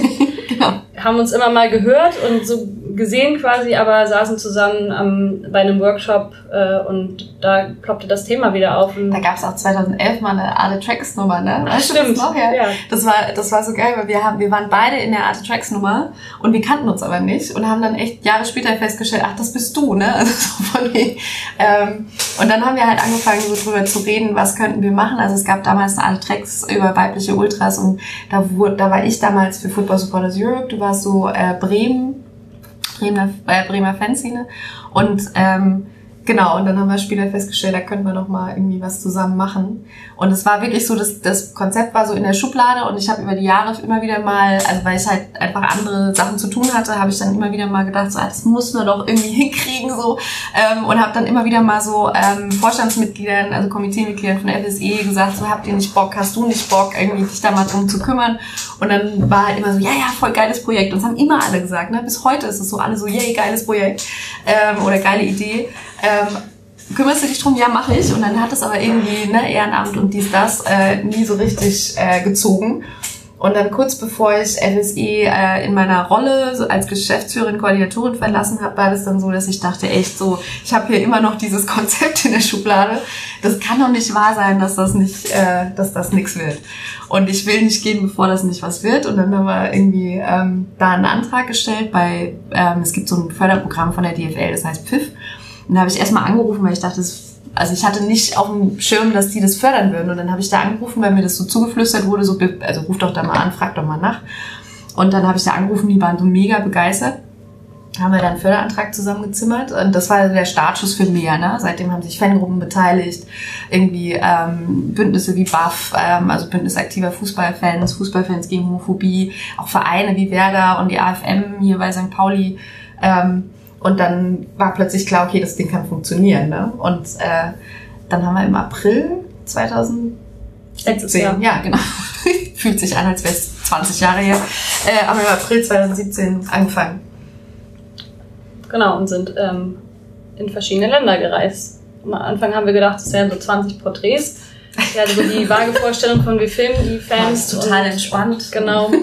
Fragen mal ein bisschen, wie sie so zum Fußball gekommen sind und ähm, wie sie Fußball leben. Und dann sind aus diesen 20 Angedachten in der, auf der ersten Reise schon 10 aus äh, Türkei geworden. Und dann war uns klar, okay, wir brauchen, wir brauchen ein bisschen Zeit. Und das ist tatsächlich ähm, zu einem Riesenprojekt geworden. Und alles DIY mit 1000 äh, Ehrenamtlerinnen und Ehrenamtlern, eine Riesenprojektgruppe mit uns beiden. 1000 nicht ganz, aber 70 ja, waren es bestimmt. Mindestens 100. Genau, ein riesen, ja. riesen Projekt geworden einfach, wo sich super viele Leute eingebracht haben und auch wir beide. Und Dani hat eine Zeit lang nicht gearbeitet, ich bin selbstständig und habe das so als Haupttätigkeit fast schon mit ausgeführt. Haben wir dann sehr viel Zeit da rein investiert und sind jeden Monat äh, jeweils, am Anfang noch zusammen, aber dann jeweils äh, durch Europa gereist und haben verschiedene Fans interviewt. Das klingt ja erstmal ganz cool. Ich interview mal so ein paar Leute und dann genau, wird das schon so irgendwie. Wir uns das aus. So. Wir machen da mal ein bisschen Video. Das dann konkret umzusetzen, damit man das, jetzt ist es hier ein Museum, aber es ist ja auch an völlig anderen Orten, so erlebbar wird, dass man da reingeht und das mitnimmt. Wie, wie habt ihr euch, das habt ihr ja im Zweifel nicht selbst als Know-how. Also das muss ja irgendjemand auch euch mit auf den Weg geben. Ja, es war dann halt so, dass wir, wir dachten, also wir, wir haben uns halt überlegt, wir wollen, also so eine Grundidee von dem Konzept war halt, also von dem Ausstellungskonzept war, wir wollen die Vielfalt weiblicher Fankultur darstellen, das zu einer Wanderausstellung machen und der dritte Punkt war halt, wir wollen, dass sozusagen eine kleine Fangruppe von, ich sag mal, 20 Leuten das genauso zeigen kann, wie ein Museum, was halt finanzielle Ressourcen hat, die ähm, dem weit äh, überlegen sind. Ähm, also wollten wir ein Format finden, was das halt möglichst ähm, einfach zugänglich macht ähm, oder flexibel zugänglich macht.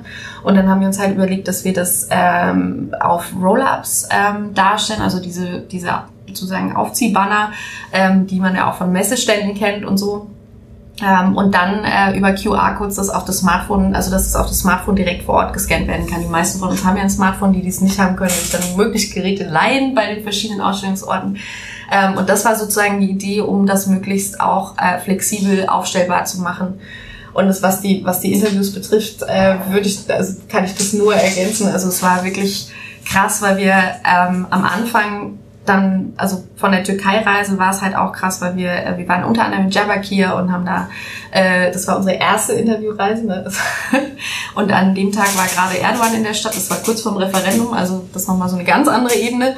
Ähm, also wir haben da auch echt viel erlebt. Ähm, und dann kam so immer eins zum anderen. Ne? Also in dem Moment, wo wir dann dachten, wir machen sozusagen eins, zwei, drei Vereine, war dann so, ja, aber wenn ihr den Verein macht, müsst ihr auch den anderen machen. Und dann endeten wir so in den verschiedenen Ländern immer wieder mit Vorschlägen. Also es kamen auch immer mehr Leute aktiv auf uns zu, so je mehr sich die, so die Projektidee auch verbreitet hat in Europa, so in den Netzwerken von, von Football Supporters Europe oder auch drüber hinaus deutlich ähm, war das dann so, ja, aber habt ihr dann schon jemand von da oder habt ihr schon jemand von da? Habt ihr jemand aus meinem Verein und so? Also auch viele Männer, die auf uns zukamen, meinten, geile Idee, geiles Projekt.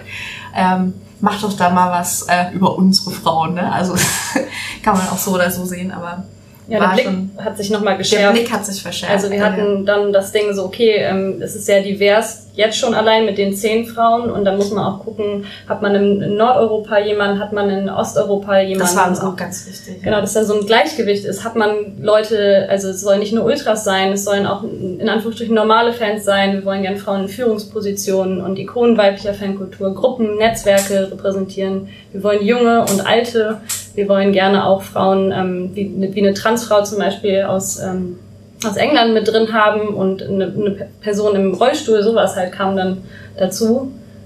Also es hat sich einfach äh, Genau, manches hat sich so ganz natürlich ergeben. Bei anderen Sachen haben wir gesagt, okay, das hätten wir gerne noch und ähm, wir kennen wir da wen, ähm, können wir da mal aktiv auf die Leute zugehen ähm, und gucken, dass wir das äh, möglich machen. So.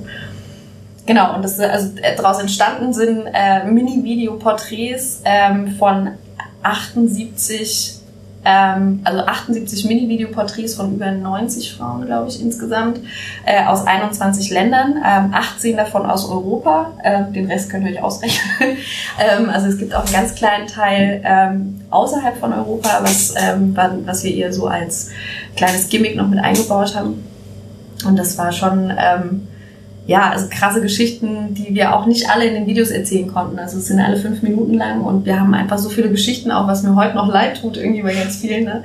ähm, so rausstreichen müssen, wo wir dachten, oh Mann, das muss auch noch rein, aber dann wären es halt zehn Minuten Videos geworden. Und naja, also jetzt ist es schon so, würde man sich alle, alle 78 Videos in der Ausstellung angucken, ähm, dann wären die Leute ungefähr acht Stunden da. Ne? ähm, weiß ich nicht, muss man viel Zeit mitbringen, kann man viel Zeit mitbringen vielleicht. Aber ähm, es gibt auch noch die Möglichkeit, dann nach dem Ausstellungsbesuch ähm, so einen Ticketcode per Spende zu erwerben und dann kann man sich eben die Videos auch nochmal zu Hause angucken. Und das heißt aber, die Ausstellung selbst besteht aus den Roll-Ups, wo ich Genau, quasi Sachen aus den Interviews wahrscheinlich dann irgendwie erlesen kann. genau. Also du kannst dir so eine Biografie erlesen. Es gibt ein Porträtfoto sozusagen, was auch ähm, in dem Video auftaucht, ähm, auf dem Banner drauf ein Zitat, ein, ein schlagkräftiges oder aussagekräftiges Zitat und noch eine Kurzbiografie. So dass man ein bisschen filtern kann, auch nach Kategorien. Ich habe ja die Kategorien eben schon genannt. Ähm, wen finde ich irgendwie spannend und ähm, was, was sagt mir zu, welche Person.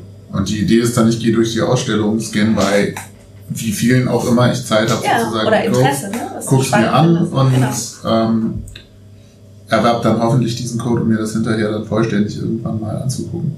Ja, also man kann sich dann nochmal, also man hat sozusagen zehn, zehn Logins dann über diesen Ticketcode und äh, kann dann eben zu Hause nochmal die Videos nachgucken, sozusagen, die man noch Mhm. nicht gesehen hat.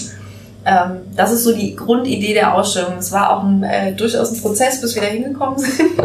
ähm, wir haben auch am Anfang hatten wir zum Beispiel so, so die ähm, ersten Videoschnitte waren dann ähm, teilweise sehr, also wir hatten so einen Anspruch von drei Minuten, dann haben wir gemerkt, kommen wir kommen wir auf gar keinen Fall klar äh, mit, dann haben wir uns auf fünf Minuten geeinigt. Ähm, ganz, ganz ausgewählte Videos sind ähm, auch mal sieben Minuten lang, aber das ist dann wirklich äh, sehr speziell, also es sind spezielle Geschichten.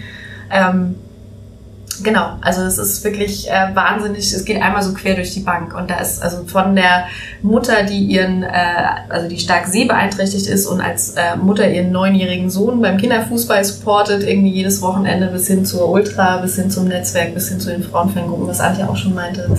Da ist so durch die Bank weg alles dabei und eingerahmt wird das Ganze von äh, zwei, also zwei ergänzenden Ausstellungsteilen. Ist vielleicht auch wichtig zu sagen, es gibt so einen Teil, der heißt Her Story. Ähm, ist ja auch im Titel schon drin.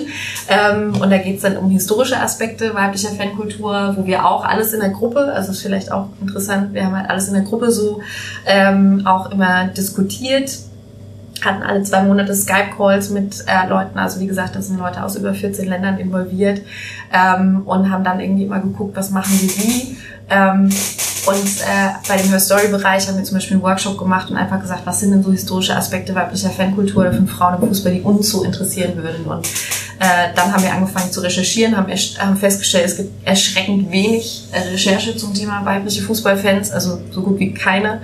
In Deutschland gibt es ein bisschen was, in England gibt es ein bisschen was, aber dann ist auch ganz schnell die Luft sehr dünn. Ähm, genauso wie zu Statistiken über weibliche Partizipation in den Stadien, also wie viel, wie hoch ist der Zuschaueranteil weiblicher Fans, äh, könnte man ja so im modernen Fußball glauben, dass das marketingtechnisch alles durch äh, recherchiert ist, ist aber tatsächlich nicht so. Gibt es da bei uns irgendwelche Zahlen? Ja, also bei, bei St. Pauli äh, hatte ich das vor, das ist schon Jahre her, also, also nicht so viele Jahre, aber so ähm, vor ein, zwei Jahren oder so habe ich mal äh, von einer Marketingstudie gehört, die, also sagen, bei St. Pauli ist der Frauenanteil durchschnittlich in der ersten und zweiten Liga am höchsten. Ähm, bei über 30, knapp 35 Prozent so. Ähm, Gesamtbundesligamäßig liegen wir gerade bei 25. Das belegt so die letzte Studie, ähm, die da die Bundesliga, also die DFL auch immer macht. Aber wie ist das in anderen Ländern? Also wahrscheinlich niedriger oder man weiß es nicht. Also gesamt äh, in den 18 Ländern, die wir sozusagen bereist haben, da haben wir halt versucht, dann sozusagen uns darauf zu konzentrieren. Wir hatten am Anfang den Anspruch, wir bilden mal ganz Europa ab, so statistisch. Das war ein Ding der Unmöglichkeit.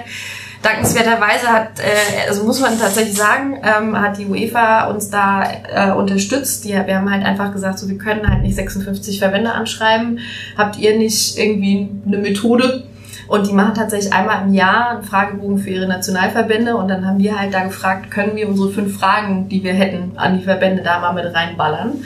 Ähm, und dann hat tatsächlich die Frauenfußballabteilung, wie es dann ja auch immer so ist, ist ein Frauenthema, alles klar, geht zum Frauenfußball, ähm, hat dann gesagt, das finden wir super, das würde uns auch interessieren und haben dann sich dafür stark gemacht, dass diese fünf Fragen mit reinkommen, zusammen mit der Abteilung für gesellschaftliche Verantwortung.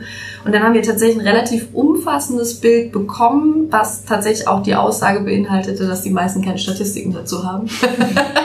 ähm, und das äh, halt auch eine Aussage an sich ist, ne? die Unsichtbarkeit ähm, und das also signalisiert ja auch ein gewisses Desinteresse an dem Thema.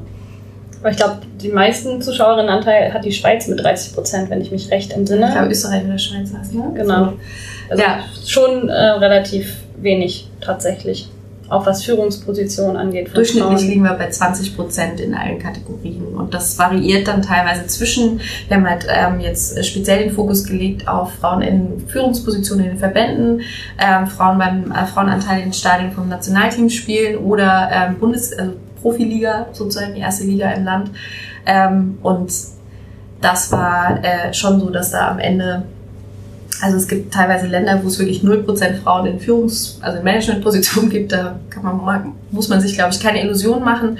Ähm, in anderen Ländern ist dann zum Beispiel in Schottland ist der Frauenanteil äh, im Stadion sehr, sehr niedrig. Also wird zum Beispiel vom Verband so angegeben, also ich glaube mit unter, deutlich unter 10%. Ähm, und das ist, äh, also das hat uns selber teilweise auch überrascht. Ne? Aber so vor allem die Unsichtbarkeit war, also dass das überhaupt keine Statistiken gibt für viele Länder, war halt auch, auch merkenswert. So. Mhm. Man meint ja auch, so ein, so ein Thema wird ja auch blöd gesprochen irgendwie unter Marketing-Gesichtspunkten rauf Eben, und runter genau. beleuchtet. Und wenn ich mir dann überlege, was für Zielgruppen habe ich im Stadion, müsste ich ja eigentlich auch wissen, wie viele davon sind Frauen, wie viele davon sind Männer. Also jetzt ist jetzt keine gesellschaftliche Perspektive dann so, ne? Aber das ist ja auch durchaus da relevant. Ja. Ich glaube, die Stadion-Zielgruppe ist einfach egal inzwischen. In den meisten Ländern wahrscheinlich. Ja, Das- Und manche das- Vereine interessiert es vielleicht auch nicht so wirklich. Also Hauptsache es ist voll. ich war mal bei Newcastle United, ich habe es auch schon mal äh, erwähnt, ähm, die hatten einfach nur das Einzige für Frauen, was Merch anging, waren Stringtangers, die die Männer den Frauen halt mitbringen konnten. So. Also warum sollen die irgendwelche Statistiken erheben, um irgendeine weibliche Zielgruppe anzusprechen? Ja, also so der andere Teil, der halt dann noch sozusagen sich dem anschließt und nach den Porträts ist dann halt, ja, muss man die Situation, also wir wollten halt mal ähm, das Thema Sexismus beleuchten, ohne es selbst zu tun. Ich glaube, das passt ganz gut irgendwie als Formulierung. Ich weiß nicht, Antje, würdest du dem zustimmen? Ja, wir wollten bei den Porträts es nicht fokussieren einfach und Genau. nur, redet nur über eure negativen Erfahrungen, und, sondern wollten da eher ein anderes Bild zeigen und eher die positiven Aspekte beleuchten. Aber wir wollten Sexismus trotzdem nicht aussparen, so, ne? Ja, genau. Also wir haben uns da halt vorher mit der, also in, mit den anderen Leuten irgendwie, also in der Projektgruppe auch drüber unterhalten, wie wollen wir die Fragen formulieren, die wir in die Interviews packen, ne? Und äh, natürlich, je aktiver du in dem Thema bist, desto mehr hast du vielleicht auch eine Tendenz, da bestimmte geschlechterspezifische Fragen reinzubringen. Und dann gab es tatsächlich auch ein Votum, mehr oder weniger aus der Projektgruppe. Ähm, also es gab mehrere Frauen, die einfach gesagt haben, ich habe keinen Bock drauf. Ich habe keinen Bock drauf, über meine Rolle als Frau im Fußball zu reden. Ich möchte einfach so sein, wie jeder andere Fan auch. Ich möchte so gesehen werden, wie jeder andere Fan auch. Ich habe keinen Bock drauf, über meine Rolle als Frau zu reden. Und deswegen haben wir halt dann auch äh, in den Interviews die geschlechterspezifischen Fragen komplett offen gelassen das haben halt bei Negativerfahrungen zum Beispiel einfach auch gesagt, das kann alles sein. Das hat nichts mit dir als Frau zu tun, sondern kann, kann alles sein, was du so als Fan erlebst. Und dann kam halt so von bis, ne? Also Repressionen, Kommerzialisierung. Ähm, und äh, also einige haben auch über ihre Rolle als Frau gesprochen, aber ähm, tatsächlich deutlich weniger, als wir wahrscheinlich am Anfang dachten. Ne? Das ist aber bestimmt in der ich glaube, dass es in der Wahrnehmung hier auch ganz spannend ist, weil wenn ich jetzt dich frage, was sind die Negativerfahrungen, die du mit Fußball machst, und du erzählst mir was von Repression oder Polizeigewalt oder sowieso, ja. zeigt mir das ja auch, dass du dich irgendwie in der Gruppe Fußballfans, da wo du bist, offenbar irgendwie jetzt als Frau zumindest nicht unernst genommen fühlst. Oder zumindest ist es für dich dann kein, kein Prio-Thema, wenn du als erstes erzählst, dass du dauernd irgendwie schlechte Erfahrungen mit Männern in der Kurve machst. Ist offensichtlich ein Thema, was dich beschäftigt. Also du kriegst damit natürlich auch eigentlich noch ein bisschen mehr raus, als wenn du direkt da drauf ähm, fragst und sagst, was sind deine schlechten Erfahrungen, die du als Frau im Fußball gemacht hast. So. Auf jeden Fall. Also einerseits, andererseits. Ne? Wir haben auch die Erfahrung gemacht, dass, äh, also ich weiß es von einer Interviewsituation, ähm, der habe ich im Nachhinein so ein Beispielporträtvideo geschickt von einer anderen Frau aus einem ganz anderen Land, aus einer ganz anderen europäischen Region.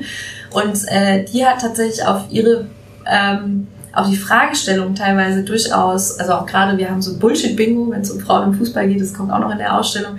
Ähm, und äh, dann hat die tatsächlich durchaus, äh, ich sag mal, sehr äh, genderstereotype ähm, Antworten gegeben, die auch durchaus äh, die Bullshit-Bingo-Frage positiv beantwortet hätten.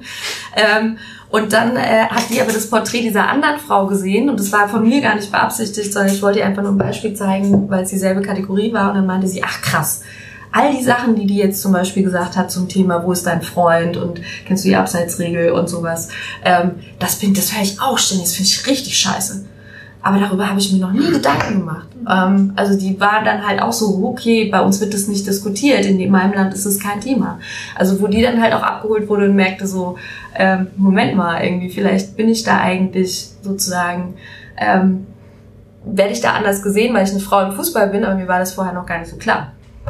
Was ja irgendwo auch schön ist. Ja, also, auf jeden Fall. Das ist auch das, also bitter, das mega entspannend. Also es ist ja blöder, wenn du dich darüber aufregst eigentlich. ja gut, aber du änderst so. ja vielleicht auch eher Genau, was. man ändert was vielleicht, wenn man da dran arbeiten will oder sich in der Lage fühlt, da was ändern zu können. Und da, das ist, also, das ist vielleicht noch so ein anderer Aspekt, der, ähm, da gehören ja auch die Männer zu. Also gerade in einer männerdominierten Szene wie dem Fußball ähm, kannst du das ja eigentlich nicht ausschließlich alleine als, als Frauen sozusagen. Also du kannst natürlich gewisse Regeln durchsetzen, du kannst laut sein, du kannst dich irgendwie ähm, gerade machen, wie auch immer man das äh, interpretieren will.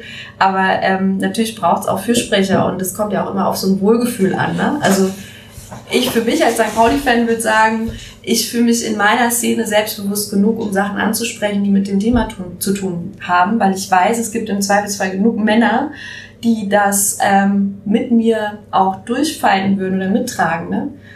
Und das macht halt schon einen riesen Unterschied, wenn du in der Szene bist. Naja, also ist ja blöd, weil wir jetzt in den letzten Tagen ein bisschen öfter damit konfrontiert wurden, aber wenn du jetzt Lazio nimmst, ähm, was jetzt aktuell so durch die Medien ging. Oder wenn du andere Szenen auch in Deutschland nimmst, wo das Problem nicht kleiner ist als bei Lazio, wo halt klar ist, die Frauen können nicht in der ersten Reihe stehen. Die Frage ist, wie machst du dich da, also wie selbstbewusst bewegst du dich da als Frau? Bist du eher Bittsteller oder bist du jemand, der auch was fordern kann? Und das macht halt schon einen Unterschied, wie selbstbewusst und wie vielfältig Frauen dann auch in der Szene wieder repräsentiert sind. Und da gab es wahrscheinlich dann auch regionale Unterschiede, also vor allem zwischen verschiedenen Ländern. Das würde ich, also ich meine, vielleicht äh, magst du gleich was über Schweden erzählen, aber ich finde zum Beispiel, ich fand es total erstaunlich, dass sich die erste Frauenfangruppe in der Türkei 2001 schon gegründet hat. Ich glaube, damals gab es sowas bei uns so in der Form noch sehr wenig. Ähm, und der die haben wir halt auch dabei. Das wussten wir zum Beispiel gar nicht, als wir das Interview gemacht haben. Und dann kam, dann kam das so im, im Interview zur Sprache, erstmal auf Türkisch. Äh, haben wir natürlich nicht verstanden. Ähm, dann, als die Transkription gab, dann dachten wir, geil. wir haben die Gründerin der ersten Frauenfangruppe ähm, in der Türkei. Und ähm, das war halt schon auch sehr geil antistereotyp. Also ein Land, von dem man es vielleicht nicht erwarten würde, dass Frauen sich so früh positioniert haben. Wir haben auch im Hair Story Bereich eine interessante türkische Geschichte über äh, Frauen und Emanzipation. Ähm, das ist so eins. Das andere Extrem ist dann vielleicht Schweden, ne? Ja, wo ich, wo ich hingereist bin äh, letztes Jahr und ähm, halt so mein Bild, mein grobes Bild, ich bin jetzt keine Schweden, äh, Schweden-Expertin, aber irgendwie das ist ja schon ein relativ progressives, äh, liberales Land oder wo Frauen irgendwie sozusagen ähm, oder Gleich Gleichberechtigung irgendwie ein Thema ist so. Und da war es tatsächlich so in der Ultraszene oder Ultrakultur auf jeden Fall oder Fanszene, dass Frauen da nicht wirklich ähm, mitmischen können, also nicht in den aktiven Gruppen zumindest Zugang haben, auch ähnlich wie das Beispiel jetzt von, von Lazio. Ähm, dass sich da Frauengruppen gegründet haben, die sich einfach organisieren aus der Notwendigkeit heraus, irgendwie eine Gruppe, in einer Gruppe sein zu können, zusammen zu Auswärtsspielen fahren zu können und äh, mitmachen zu können. Und dass ich erst dachte ich, geil, die haben eine, eine Frauengruppe, cool, und habe das total gefeiert und dachte ich, wow, hat irgendwie doch einen bitteren Beigeschmack, wenn man das jetzt auf äh, da, darauf äh, hin betrachtet und ähm, vielleicht auch. Also warum haben die sich gegründet? Ne? Genau, warum haben die sich gegründet? Und vielleicht ist es auch der Effekt, gerade weil es so ein sonst ein liberales Land ist, dass sich da eben diese, man nennt es in der Wissenschaft immer Reservate ungebremster Männlichkeit, dass sich das da so zuspitzt im Fußball. Ich meine, Fußball ist ja nicht Spiegel der Gesellschaft oder repräsentativ, dann hätten wir da 50% Frauenanteil und wahrscheinlich auch nochmal mehr Migrantinnen und Migranten so. Aber es ist halt eine Szene, wo Leute hingehen, weil sie gewisse Werte, Sachen ähm, anzieht. Und das ist scheinbar dann auch in, in Schweden der Fall. Deswegen kann man gar nicht so pauschal sagen, ähm, ja, da hat sich mein Bild total bestätigt. Im, im Süden oder in der Türkei ist alles äh, total schlimm für Frauen. Und äh, in Nordeuropa oder jetzt in Deutschland ist alles total super. Da sind wir selber auch. Ja, mehrmals überrascht worden. Ne? Genau. Ne? So. Ja. Also auch Geschichten, die so erzählt wurden von den einzelnen Frauen, die halt vor oder nach den Interviews auch stattgefunden haben. Ne? Das muss man ja auch mal äh, also vielleicht erwähnen. Also die Transkripte, also das offizielle, die offizielle Aufnahme ist ja immer eine Sache und dann hast du natürlich Vor- und Nachgespräche und gehst dann nochmal in die Details und da kamen dann teilweise Geschichten, da schüttelst du nur im Kopf. Ne? Die wollten sie dann aus bestimmten Gründen nicht erzählen und teilweise hatte das damit zu tun, äh, dass sie dann auch ihren eigenen Verein nicht schlecht darstellen wollen, ne? was ja auch für ihre Fanidentität spricht. Und andererseits aber eben auch damit, dass sie sich sonst ähm, vielleicht als Zielscheibe gefühlt hätten ne? von potenziellen Angriffen männlicherseits. So, warum stellst du uns hier an Pranger? Was gibt? Also weil sie sich nicht sicher genug gefühlt haben. So. Ich bilde mir ein oder ich hoffe, dass die Fanszene hier auf St. Pauli da schon relativ weit ist. hoffe ich zumindest. Wobei ich auch hier immer wieder negative Beispiele im Stadion mitbekomme. Gab es ja erst auch neulich, ne? Gab es da nicht auch einen ja, Artikel? Ja, ja also die Frage ist halt immer, ist das die Ausnahme, die die Regel genau. bestätigt oder ist es halt doch gar nicht so schön, wie wir uns das hier ausmalen? Das ja. Weiß ich nicht. Was, was gibt es da für besonders positive Beispiele aus anderen, aus anderen Ländern oder aus anderen Fernsehen? Und, oder auch, was gibt es da auch für, für negative Beispiele, wo, wo dann bestimmte Sachen bestätigt wurden? Ja, mich haben tatsächlich die Türkinnen auch sehr ähm, ja. positiv überrascht. Also wie selbstbewusst die. Ähm, was für eine Power die da so. Genau. Und was für eine Selbstverständlichkeit die auch in ihren Fangruppen involviert waren oder sicht, sichtbar waren. Tanker Julide aus Kasjeka. die haben wir am, am, Ende nur noch so genannt, so Miss Tanker irgendwie. Die hat uns teilweise Bilder geschickt, da haben wir gesagt, okay, können wir nicht veröffentlichen, geht nicht. das ist zu krass. Ähm, ja, also das ist so das eine. Ähm, was hat, also ich fand, ich fand es halt so im Negativen fand ich halt tatsächlich auch dieses Schwingenbeispiel, was du schon gebracht hast, einfach krass. Ähm, was ich aber jetzt so, also wenn man es auf St. Pauli bezieht, finde ich halt, dass wir Fanszene-technisch schon viele Diskussionen zum Thema haben, auf jeden Fall, und es da ein gewisses Bewusstsein gibt. Wir haben es in die Stadionordnung gebracht und so weiter.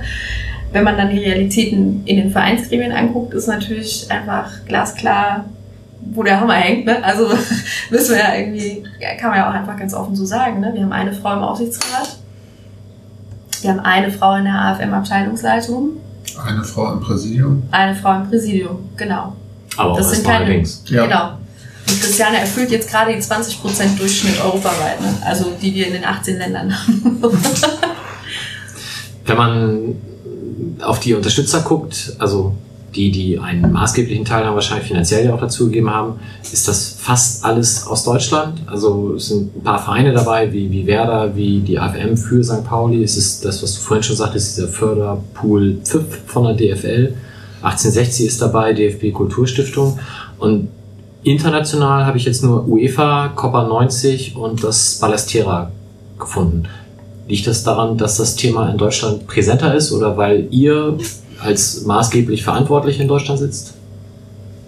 Also ich würde schon sagen, dass es mit unseren Netzwerken auch zu tun hat, dass die Zugänge einfacher waren. Ähm, klar, also weil wir ja, also als Koordinatorin da in, hauptsächlich in Deutschland sitzen. Ähm, ich glaube aber auch, ähm, sobald mir das so aus meiner FSE-Zeit noch im Kopf ist, ist es wirklich so, dass diese Spendenkultur ähm, in den ähm, also in den Ländern außerhalb von Deutschland halt nicht ganz so etabliert ist, also gerade vor allem auch im Sinne von national, also überregionale Projekte dann zu supporten.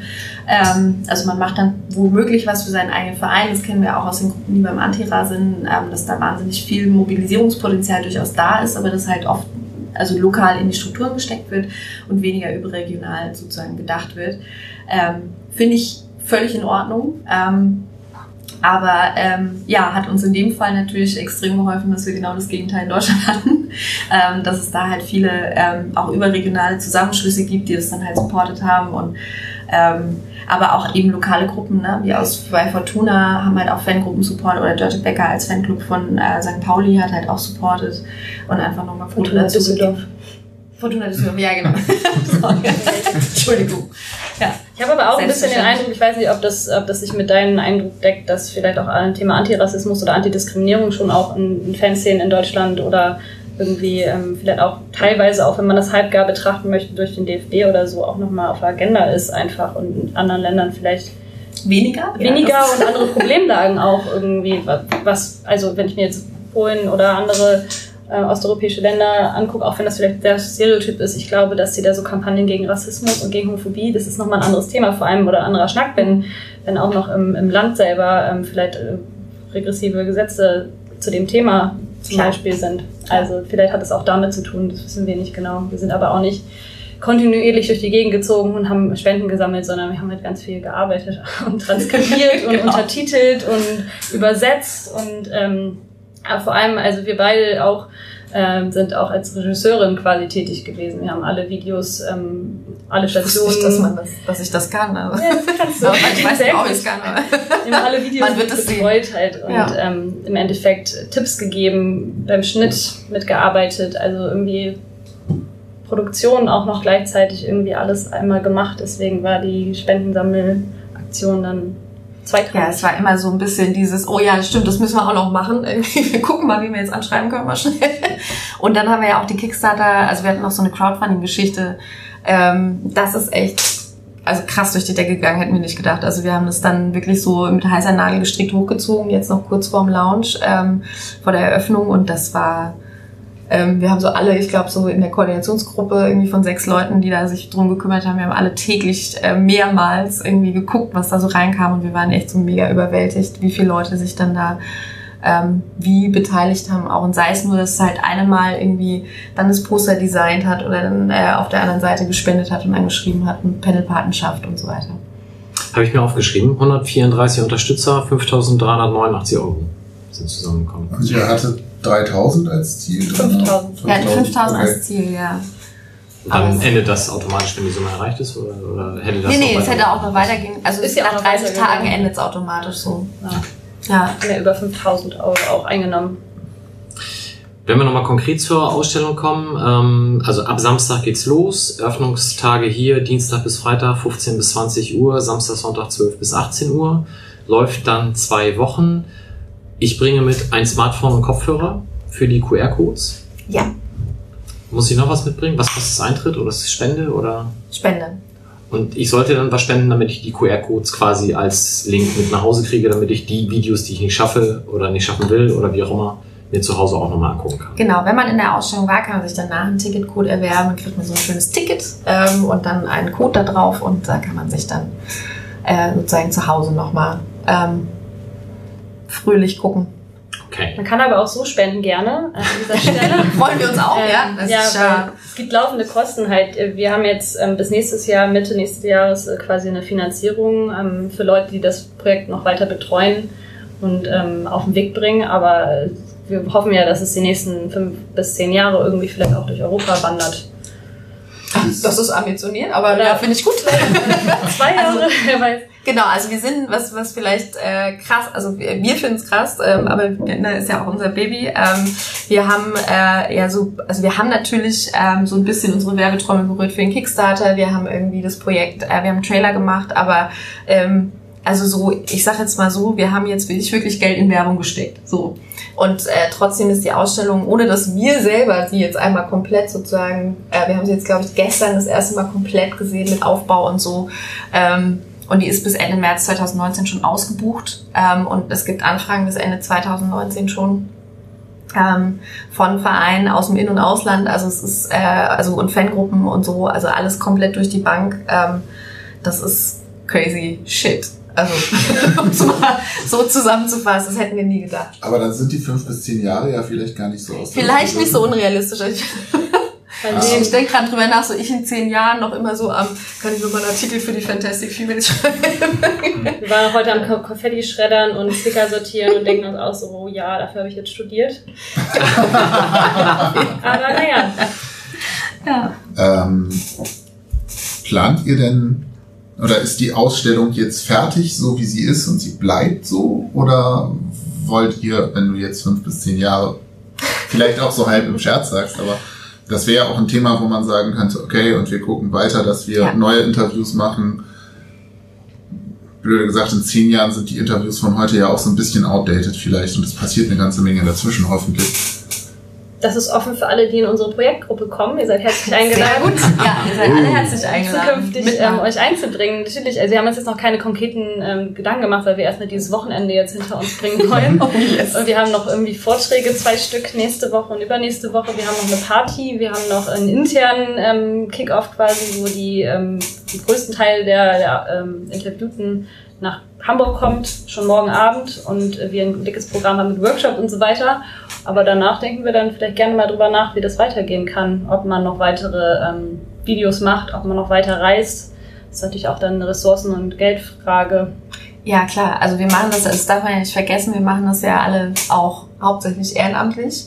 Ähm, und das war schon ein Brett. Also teilweise hat sich also ich habe einen Vollzeitjob mittlerweile seit November 2017. Das hat sich angefühlt wie ander, also nochmal anderthalb Jobs obendrauf. Ähm, dir ging es, glaube ich, ähnlich, ne? ähm, Ich also wollte das, eigentlich einen Job suchen. an- Genau. Eigentlich habe gar keine Zeit Keine Zeit. dafür. Ja.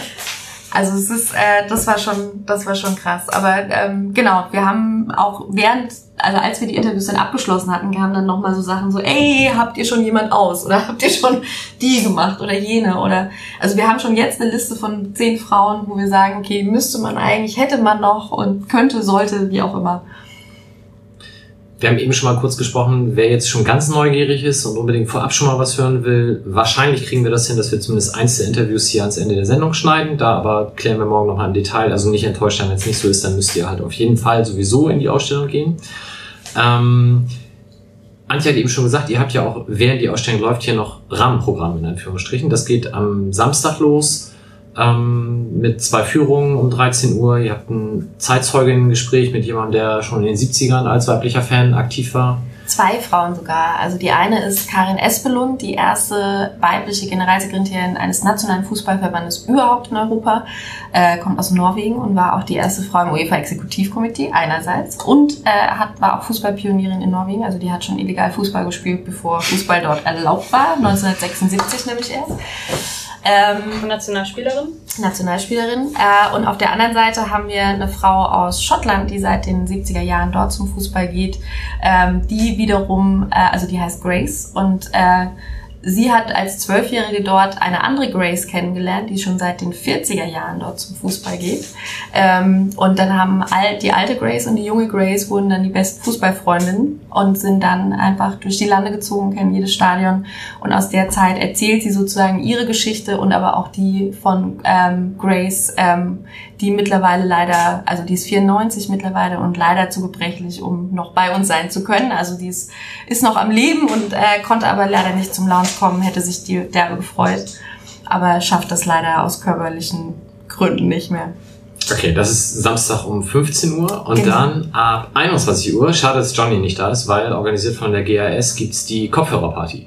Ja, drei Kanäle. Wir dachten, thematisch passt Frauenpower. gut, weil wir eh mit Kopfhörern durch die Ausstellung wandern, dass man dann mal eine Kopfhörerparty macht. Also wenn einem dann mal langweilig wird beim Tanzen, kann man sich auch dann noch die Ausstellung angucken.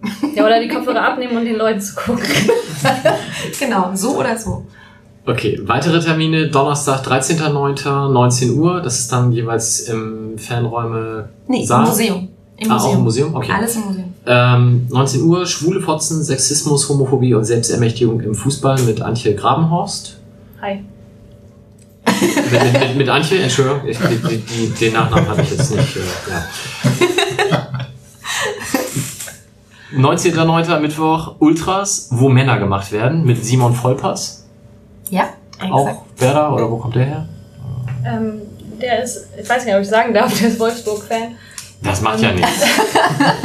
Auf jeden Fall ähm, analysiert er sozusagen ein bisschen Männlichkeitskonstruktion im Fußball und auf, vor allem auf Ultraebene. Ein sehr spannender Vortrag. Kann man nur empfehlen. Und am Samstag, den 22.09. um 14 Uhr, Tag der Integration, starke Mädchen, starke Frauen, Talkrunde zum Thema Frauenpower im Sportverein, Potenzial nutzen und Perspektiven geben. Das klingt so, als wenn ihr da an das Führungskräfte-Thema anknüpft. Ja, also da muss man ehrlicherweise sagen, da haben wir nichts mit zu tun. Ach so. Ähm, Also das findet im Rahmen der Ausstellung statt. Das finden wir auch super. Ähm, Das ist organisiert tatsächlich relativ autark vom Museum und dem FC St. Pauli gemeinsam mit dem äh, F, also mit dem HS Hamburger Sportbund, dem Hamburger Fußballbund und äh, auch dem HSV. Ähm, und da haben die sich überlegt, dass sie um das, um die Ausstellung herum gerne eine Podiumsdiskussion organisieren möchten und die Ausstellung so ein bisschen als Rahmen nutzen möchten. Ähm, und das findet dann hier im Stadion statt, äh, also hier im Museum. Äh, Finde ich, also finden wir super. Ähm, ist halt nochmal eine komplett andere Zielgruppe, komplett anderes Thema, ähm, weil es ja auch um Breitensport geht. Ähm, und die, die da sein werden, werden wahrscheinlich jetzt nicht so Kern unserer Fanszene sein, zum Beispiel. Okay. Das ist auch ein Ziel der Ausstellung, dass es so ein bisschen ähm, auch über die aktiven Fanszenen rausstrahlen kann und das Thema so ein bisschen bespielen kann. Das wäre dann quasi gleichzeitig die Staffelstabübergabe, weil danach Ja. vom 24.09. bis 6.10. ist das Ganze im HSV-Museum. Wer jetzt also die nächsten zwei Wochen im Urlaub ist, hat dann die Chance, es trotzdem noch in Hamburg zu sehen. Ich wollte gerade sagen, ich muss mal auch kurz aufs Klo, aber jetzt auch eine blöde Entschuldigung. Mach ruhig. ähm, vielleicht brauchen wir ja gar nicht mehr so lange. Ähm, da ist dann auch Rahmenprogramm etc. pp. Ja. Also es gibt auf jeden Fall eine Podiumsdiskussion. Ähm, die Infos dazu bekommt man auf der Seite vom HSV-Museum oder dem Bündnis für Erinnerungskultur.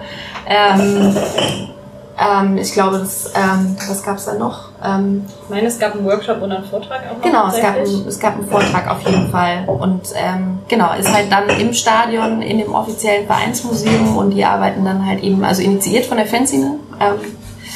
Und das tut den ja angesichts der HSV-Fotzen. Nein, aber es ist auf jeden Fall gut. Also ich finde es super. Ähm, und wir haben halt auch äh, in der Projektgruppe irgendwie immer ein, super entspannt zusammengearbeitet. Das war echt großartig. Das ist vielleicht auch gerade anschließend daran, was wir vorhin diskutiert Genau. haben, durchaus mal wichtig zu erwähnen, dass es ja auch vernünftig gehen kann. Ähm, dann weitere Orte, die zumindest schon mal öffentlich veröffentlicht wurden. Hannover, Bochum, Bremen, Trier und Dortmund. Bei Werder und beim BVB auch im jeweiligen Vereinsmuseum. Und dann geht ihr ins Ausland. Nicht sofort. Ähm, also zuerst ist es äh, tatsächlich, wahrscheinlich danach kommt noch Halle, Und Leipzig, äh, Fürth. Dann geht's in die Schweiz, das wissen wir schon sicher. Ähm, dann geht's wieder zurück nach Süddeutschland, ähm, das wissen wir auch schon relativ sicher. Ähm, und alles andere danach wird gerade so ein bisschen ausjustiert. Im Herbst ist auf jeden Fall noch eine Österreich-Tour geplant. Da gibt's schon vier, fünf Standorte, die Interesse haben. Ähm, genau, England hat auch schon angefragt, aus Tschechien hat jemand angefragt, äh, Russland hat angefragt. äh, was ich sehr, sehr erstaunlich finde. Aber also die Ecke nicht, aus der es kommt, aber ähm, ist natürlich super, wenn das Ding womöglich nach Russland kommt. Frankreich hat angefragt. Also es ist crazy shit einfach, hatte ich ja schon mal gesagt. Ne? Also so unrealistisch klingt das, wenn in den fünf Jahren. Ja, siehst du? Jetzt ist die Frage, die mich bei Fußballreportern ja immer am meisten schützt. Wie fühlt sich das an, wenn ihr so eine Ausstellung irgendwie zwei Jahre zumindest aktiv vorbereitet und dann plötzlich so ein Feedback kriegt, dass ihr jetzt irgendwie bis Ende dieses Jahres zumindest schon wisst, wo ihr, wo ihr ausstellt? Haben alles richtig gemacht. Könnte man jetzt äh, so sagen. Ne? Ja, wir haben vieles auch vielleicht möglicherweise falsch gemacht. Das ist halt unsere Perspektive auch. Aber es fühlt sich natürlich krass an. Ja, also völlig überwältigt. Also es ist schon so, dass wir nicht damit gerechnet hätten, ähm, so früh so eine Resonanz zu haben. Ähm, dass es viele gab, die das Projekt prinzipiell okay und gut finden, ähm, war uns vorher schon klar. Aber dass das offensichtlich gerade auch einen gewissen Nerv trifft, so scheint es mir, ähm, ist großartig. Also es das heißt ja eigentlich auch, dass, ähm, dass da was passiert. Ne? Also das kann man ja auch mal so positiv bewerten, ne? bei allem, was man immer so über Sexismus im Fußball sagt, dass es da auch ein Interesse dran gibt, das Thema auch mal auf den Podest zu heben und dass das vielleicht auch ein guter Ansatz ist, ähm, wie die Ausstellung funktioniert, das so zu tun, ist ja, ja, zeigt, dass da was in die richtige Richtung läuft, auch wenn es in ganz vielen anderen Bereichen ähm, fußballerisch oder gesellschaftlich vielleicht das nicht tut. Und da wir ja auch viele Hörer von anderen und Hörerinnen von anderen Vereinen haben, wenn da jetzt jemand festgestellt hat, oh, meine Stadt fehlte total in der Auflistung, der darf sich dann gerne noch bei euch melden. Ja, der Also oder die darf gerne eine E-Mail an exhibition at fanseurope.org ähm, schreiben und du schreibst da gerade schon mit. Ich sehe das, äh, du wirst es wahrscheinlich auch verlinken, dass ihr So euch da das. melden könnt. Und äh, wie gesagt, auch weiterhin gerne Unterstützung und nächste Standorte anfragen. Sehr schön.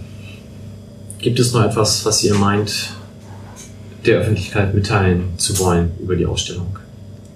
Ich hätte eher eine Frage so in die Runde, weil also mir ist mir ist aufgefallen, wir haben sehr viel geredet, ne? Was äh, und ihr habt uns sehr viel ähm, Raum gegeben dafür auch, was sehr sehr großartig. Ähm, aber wie findet ihr das denn? Also wenn man hier so zusammensitzen am Tresen, wie das ja hier so sein wird. Oder vielleicht was dachtet ihr, als ihr das zum ersten Mal gehört habt. Jetzt wisst ihr ja ganz viel darüber und seid vielleicht total gespannt, aber das habt ihr am Anfang gedacht.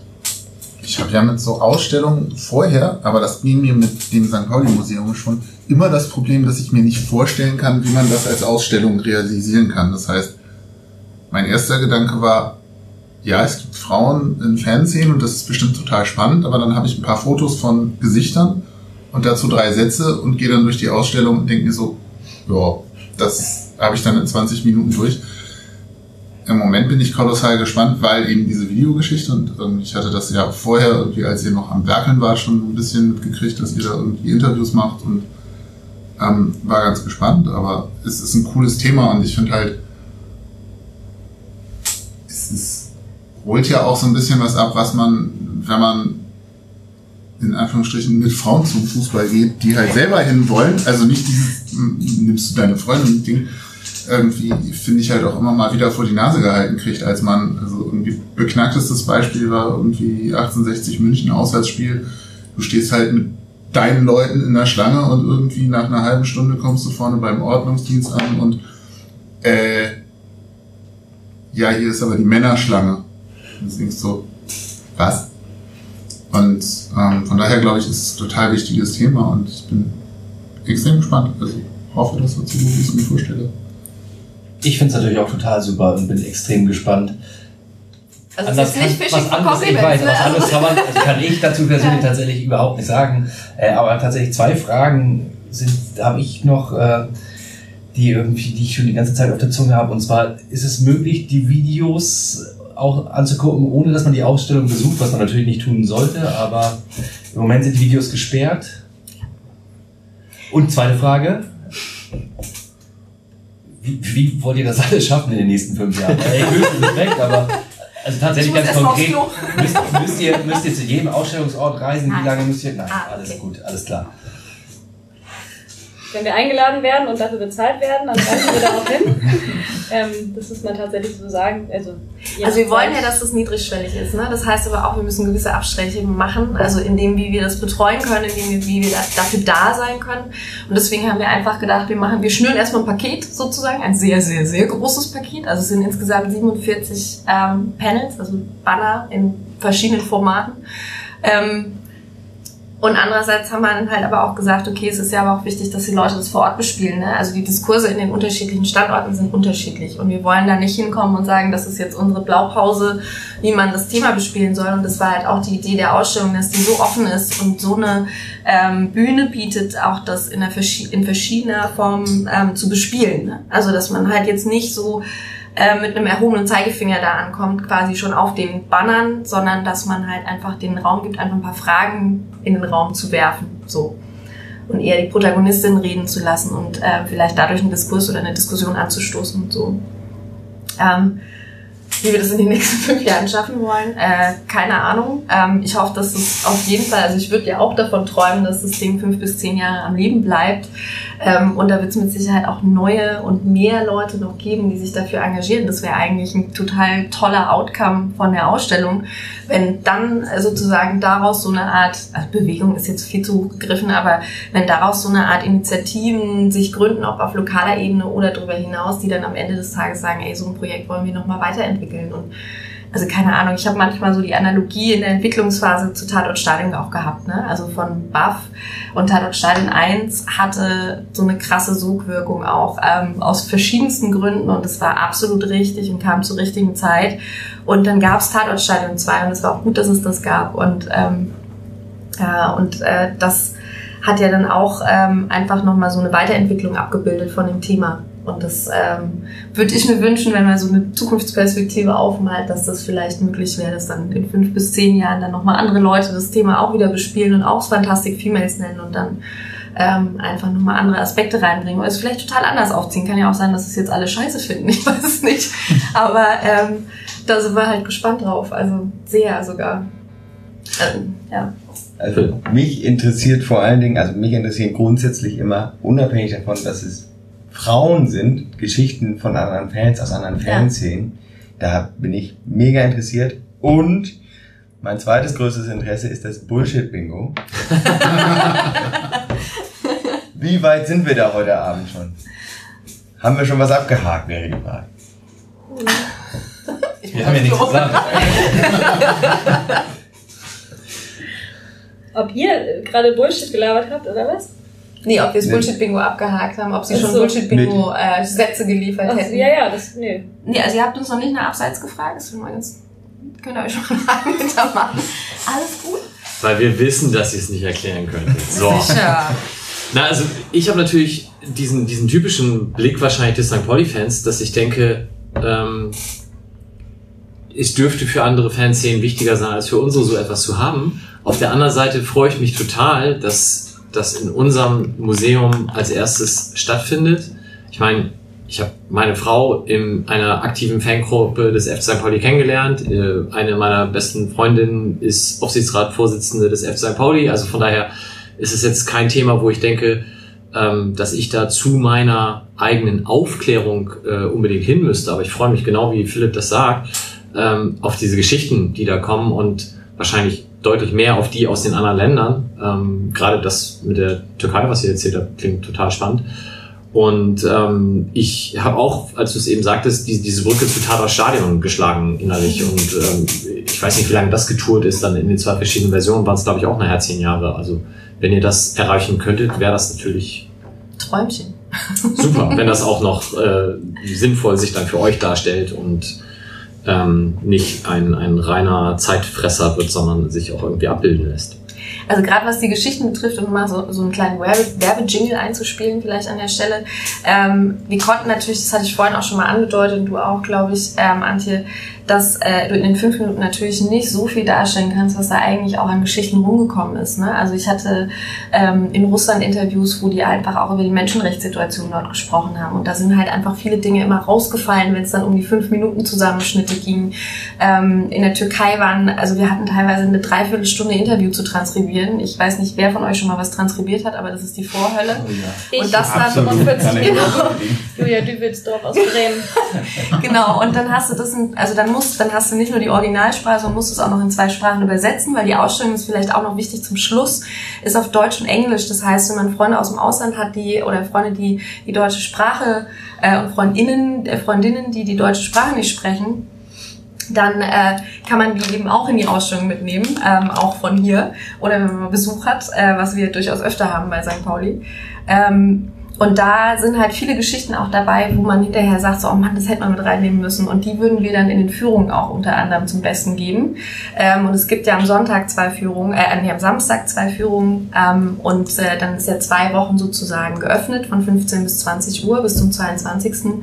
Und äh, da kann man dann auf Anfrage womöglich äh, Antje erwischen oder auch mich. Und dann würden wir da uns ähm, versuchen, sozusagen dann nochmal ein paar zusätzliche Geschichten auch zu erzählen.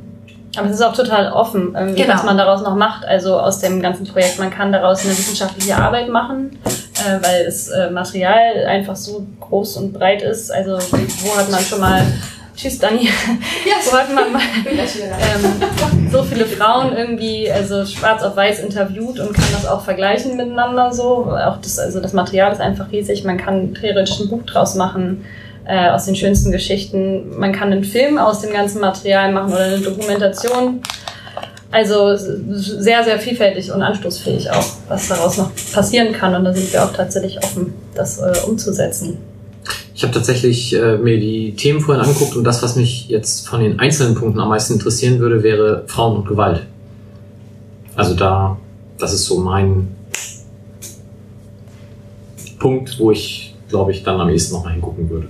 Die anderen äh, sind alle super und das ist der Punkt, wo ich denke, Mensch, was versteckt sich dahinter? Das musst du Hinter jetzt auch dem- nicht Hinter anteasern. dem Workshop meinst du? Oder hinter Nee, da steht hier bei Geschichte der Frauen im Fußball, da steht Statistiken, Ah, ja, okay. Frauen, Ja, ja, Fußballfans ein- und Frauen und Gewalt. Ein Panel tatsächlich. Ja, es geht da viel auch um die Darstellung sozusagen oder welche Rolle Frauen so offiziell spielen. Ich habe mich auch irgendwie viel mit Gender und Fußball auseinandergesetzt und wenn Frauen wissenschaftlich betrachtet werden im Themenspektrum Gewalt, ist es halt viel die Betrachtung. Sie sind irgendwie erstens Opfer und zweitens sehr passiv, ähm, sind also wenig aktiv. Es gibt durchaus auch Frauen, die sagen, okay, ich habe Bock irgendwie auf die Mütze zu hauen. Und es gibt durchaus auch Hooligan-Frauen, nicht, nicht jetzt so sichtbar und in der ersten Reihe wahrscheinlich und auch bestimmt nicht äh, in, in den meisten Hooligan-Szenen in Deutschland, aber das ist durchaus ein Aspekt, den man beleuchten kann, sozusagen. Und das äh, wird da schon auch mit aufgegriffen. Aber man kann auch dazu sagen, das wäre auch ein Thema, wo man alleine eine Dok Doktorarbeit draus machen könnte oder sich gucken könnte, wie die Interviews, also über was da gesprochen wird von den Frauen selber zum Thema Gewalt. Also wie erleben sie das und wie ist ihre Rolle als Frauen auch zum Beispiel. Sehr schön. Ich denke, jetzt sollte jeder genug Interesse dran haben, sich dahin zu bewegen. Und in diesem Sinne, wenn das alles klappt morgen mit der Tondatei, dann hört ihr jetzt gleich noch einen 5-Minuten-Schnipsel. Und dann sehen wir uns alle in der Ausstellung und hören uns in der nächsten Episode nach dem Derby. Und zu Gast haben wir dann Henning und eventuell noch eine weitere Person von USP. Dürfte also ah, bestimmt auch um Spannend Gewalt werden. gehen. Nein. ich denke, sehr spannend werden. Gut, dann euch beiden vielen, vielen Dank für eure Zeit und ganz viel Erfolg und Spaß mit der Ausstellung. Vielen Dank. Vielen Dank, dass ihr euch die Zeit nehmt, so ein Thema zu bespielen. Das muss man einfach an der Stelle auch sagen. Und vielen Dank fürs Zuhören auch. Genau. Vielen Dank an die Zuhörer und Zuhörerinnen. Bis denn. Tschüss. Tschüss. Ciao. Hallo, ich bin Birgit aus St. Pauli. Naja, zum Fußball bekommen, gekommen bin ich eigentlich dadurch, dass schon in der Grundschule in Hamburg musste man sich eigentlich entscheiden, bin ich St. Pauli oder bin ich HSV. Das war immer schon der Battle auf dem Schulhof. Eigentlich war es mir scheißegal, aber in meiner Klasse waren die Blöden natürlich HSVer. Also war ich schon immer eher St. Pauli-affin und dann so als kleine Zecke äh, kommt man dann eben auch einfach zu St. Pauli in Hamburg zwangsläufig. Und eigentlich bin ich ehrlich gesagt äh, am Anfang zum Fußball gegangen, weil man da tagsüber kiffen und saufen konnte. Und Fußball war mir ja scheißegal. Das war so ungefähr, war ich da 13 vielleicht. Aber äh, na, an mein erstes Spiel kann ich mich nicht wirklich erinnern, weil ich ja, wie gesagt, am Anfang immer nur eigentlich zum, zum Feiern hierher gekommen bin. Und früher konnte man auch immer noch die Ordner bestechen. Das war ganz gut. Für 10 Mark konnte man immer noch ins Stadion und manchmal äh, dann auch einfach nach der Halbzeit so, ja, komm, geht rein. Ähm, ja, das war dann so ungefähr 93, 94 und dann ähm, ja, war es mir wirklich echt wurscht, ehrlich gesagt. Die ersten Spiele, die ich dann wirklich verfolgt habe, war dann 95. Also heute, wenn ich, wenn ich heute ins Stadion gehe, dann stehe ich immer Block 1. Ähm, also Block 1, da wo ich stehe, das ist die, äh, die, die Skinheads St. Pauli stehen da immer und da stehe ich dann eben auch mit, bei, den, bei den mit dem Skinheads St. Pauli eben auch. Tatsächlich bin ich dann auch relativ bald, nachdem ich dann in den Anfängen der Nordkurve mit irgendwelchen Kuttenleuten rumgehangen habe, bin ich dann relativ schnell auch bei den Skinheads St. Pauli gelandet und dann eben auch in die Gegend gewechselt. Da stehe ich dann seitdem. Ähm, in anderen Fangruppen war ich auch organisiert. Wir hatten schon mal, zweimal sogar einen Frauenfanclub gegründet mit nur Frauen da drin. Ähm, den gibt's aber gar nicht mehr, den ersten Fanclub gibt's gar nicht mehr. Den zweiten gibt es noch, das, ähm, da bin ich auch organisiert, aber wir stehen nicht zusammen im Stadion. Ähm, es gibt verschiedene Fanaktionen, bei denen ich immer mitmache. Es lebt bei uns ja auch viel von diesem DIY-Gedanken, den ich, glaube ich, schon recht verinnerlicht habe. Und das ähm, ist zum Beispiel sowas wie ja, diverse Soli-Partys, diverse Tresenschichten, diverse Demos, die man mitorganisiert oder äh, mit besetzt. Sowas natürlich sowieso immer so nebenbei und an größeren Sachen habe ich Kiezkick mitgemacht, lange, lange Jahre. Das ist ein Fußballprojekt für Kinder und Jugendliche aus dem Viertel, die äh, aus sozial schwächeren Schichten kommen oder auch eben mal von woanders her. Mache ich leider nicht mehr, weil ich das nicht mehr schaffe. Ich muss immer arbeiten. Ähm, dann habe ich Antira von Anfang an mitgemacht. Das ist ein Einladungsturnier für äh, Fußballgruppen, die in ihren Kurven politisch aktiv sind und natürlich ein ganz klares Statement gegen Rassismus und Faschismus vertreten. Das Jolly Roger, wo wir hier gerade sind, ist eine selbstverwaltete Fankneipe. Mache ich auch schon ganz schön lange. Seit, auch seit 2000, nee, seit 2000 bin ich hier. Ja, haben wir auch aufgebaut, weil wir gedacht haben, wir brauchen für uns mal einen coolen Ort, wo wir uns treffen können und eben auch unsere internationalen Kontakte ganz gut pflegen können. Spiele mit, dem, äh, mit einer großen Rivalität sind natürlich besonders spannend, keine Frage. Da steckt dann immer Feuer dahinter, alle sind heiß, alle wollen unbedingt gewinnen. Und das hast du natürlich zum einen die Rivalität auf dem Platz, aber natürlich auch dann noch die Rivalität auf den Rängen. Und äh, das merkt man natürlich, da ist viel mehr Feuer drin, das, alle sind total heiß, alle haben richtig Bock und natürlich ähm, macht sowas viel mehr Spaß.